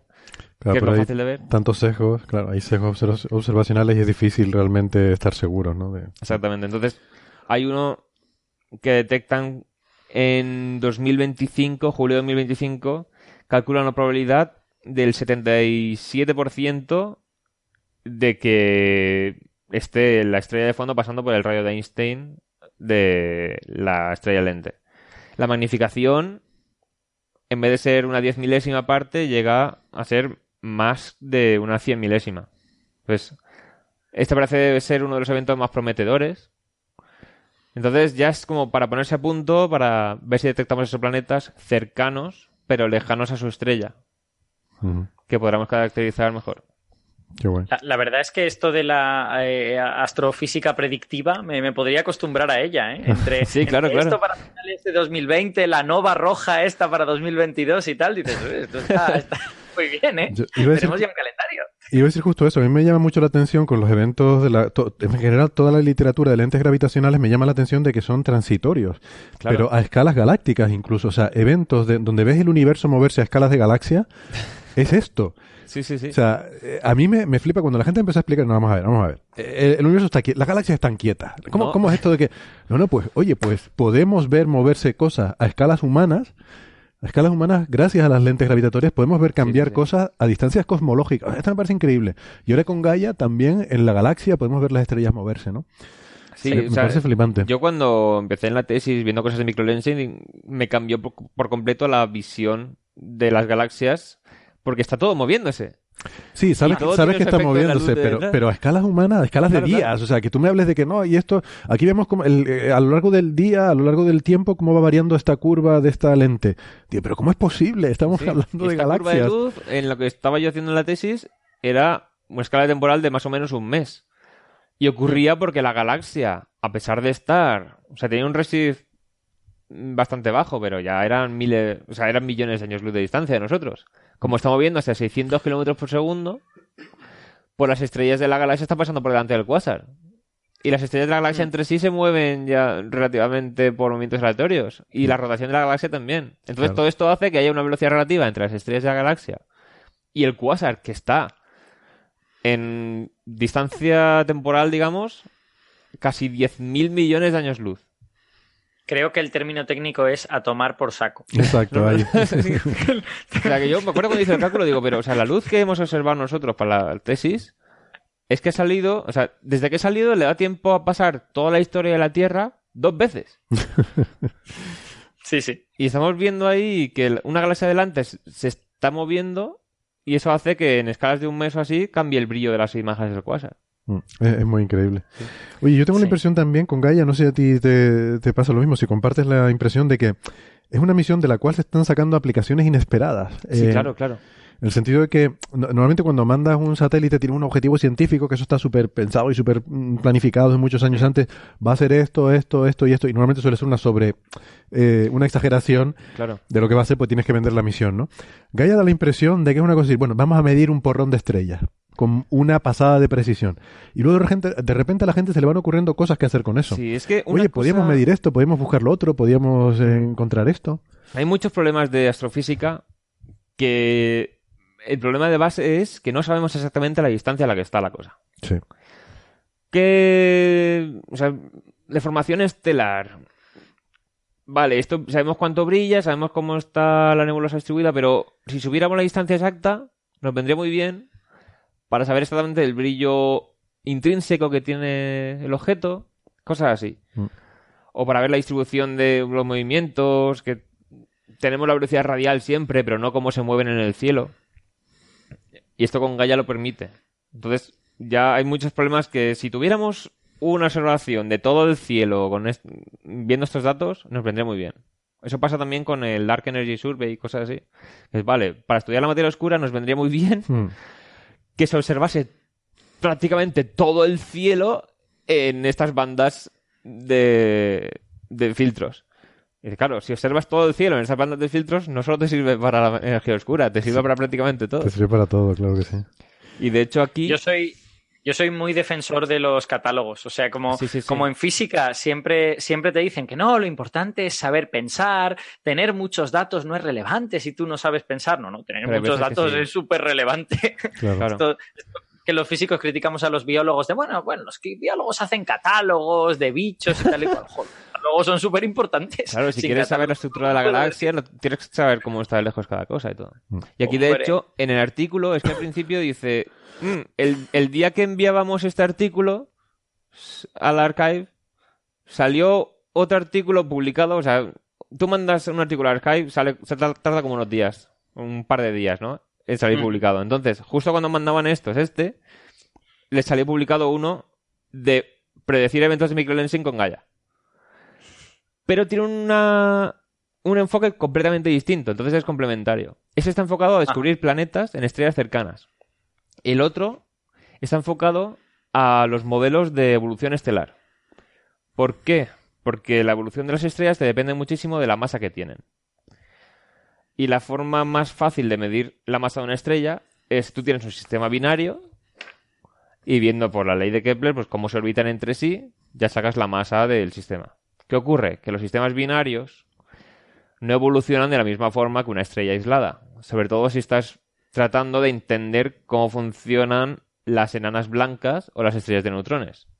Porque ahí Ujú. una estrella ya se ha hecho gigante, puede haber habido intercambio de masa entre las dos estrellas del sistema, y si quieres estudiar cómo se comporta la materia degenerada en el sentido cuántico que forma la enana blanca, pues interesa poder medir con mucha precisión la masa de esa enana blanca.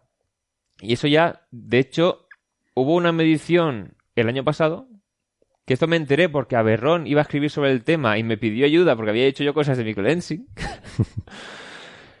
que creo que sacaron datos de, de Gaia, de esa estrella, de forma adelantada. En plan, vale, esto lo sacamos porque va a haber un evento de microlente con una enana blanca cercana afectando a una estrella más lejana. Y aquí lo que se medía no era el aumento de brillo, era el cambio de posición aparente de la estrella de fondo. Porque eso te da una cota muy precisa de la masa De la que de la hace de estrella. O sea, te da el rollo de Einstein. De la De- estrella de la que lente. hace de lente, ¿no? Claro. Mm. Entonces, teniendo el rayo de Einstein de la estrella lente, te da directamente la masa de esa estrella lente. Sobre todo si tienes muy bien calculada la distancia a la que está. Claro. O sea, Entonces- ahí sí estás resolviendo todo el detalle de- del evento del ente, ¿no? Claro, ahí sí que se ve. eh, como suele ser que está más lejana, no es que se vea dividirse en dos. Puedes ver simplemente que cambia.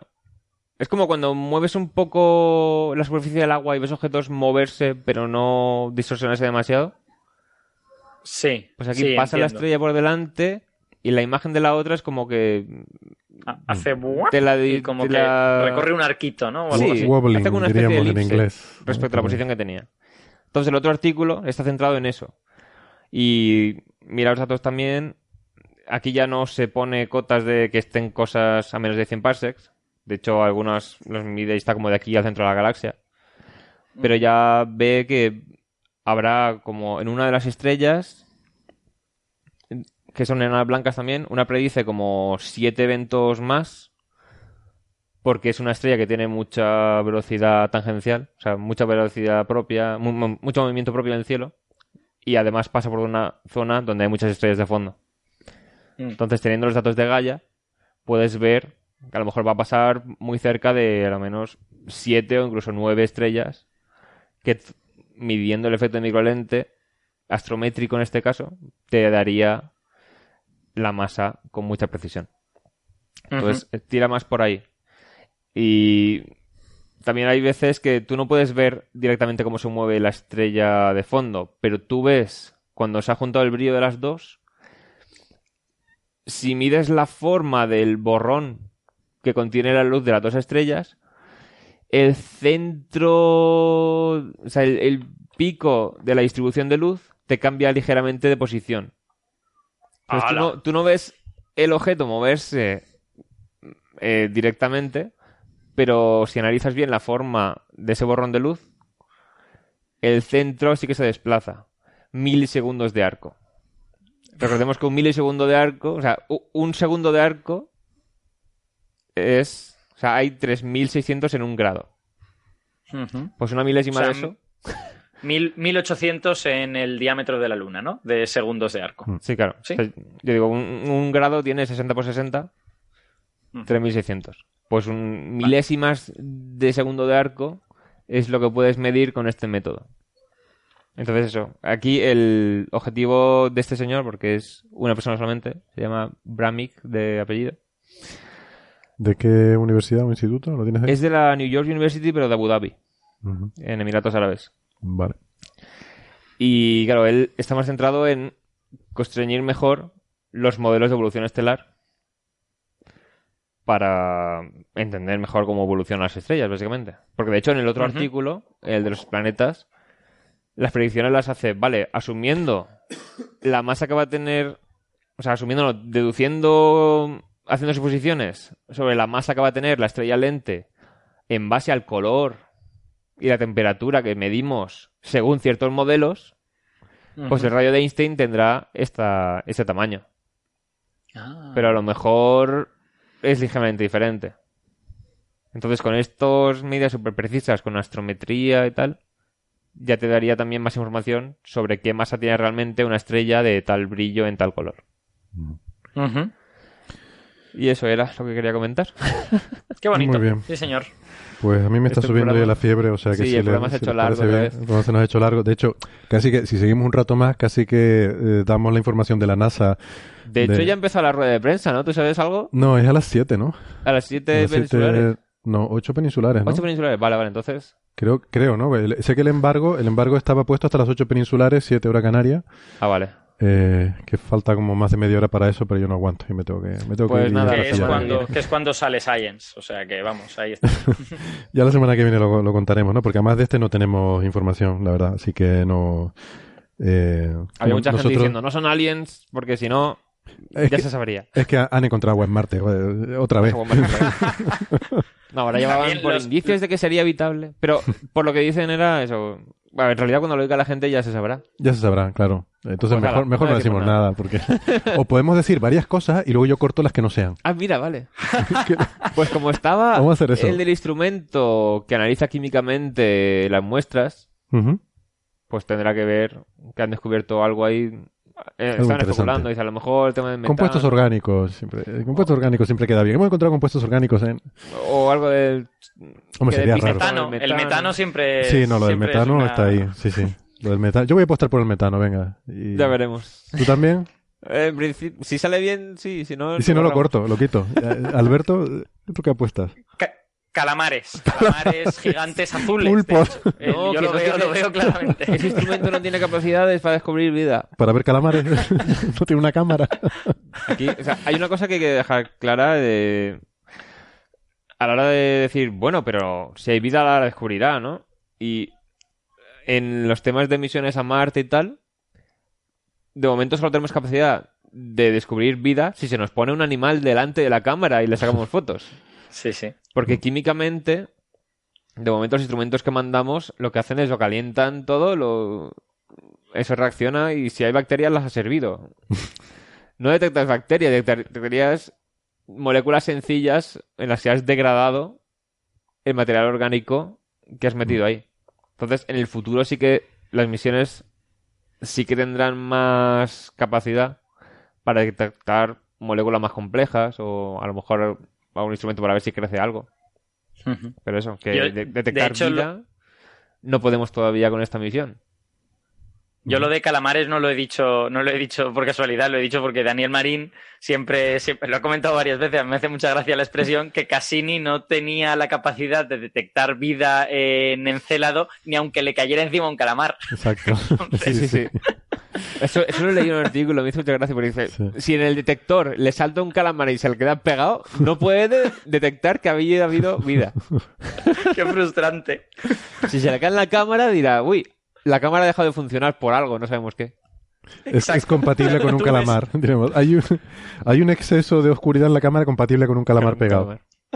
Ay. Exacto, Bueno. tú ves, la- la- las primeras formas de vida extraterrestres interaccionan con las sondas mandadas desde la Tierra. Y ves a un señor en la Tierra delante de una pantalla y pone segmentation fault.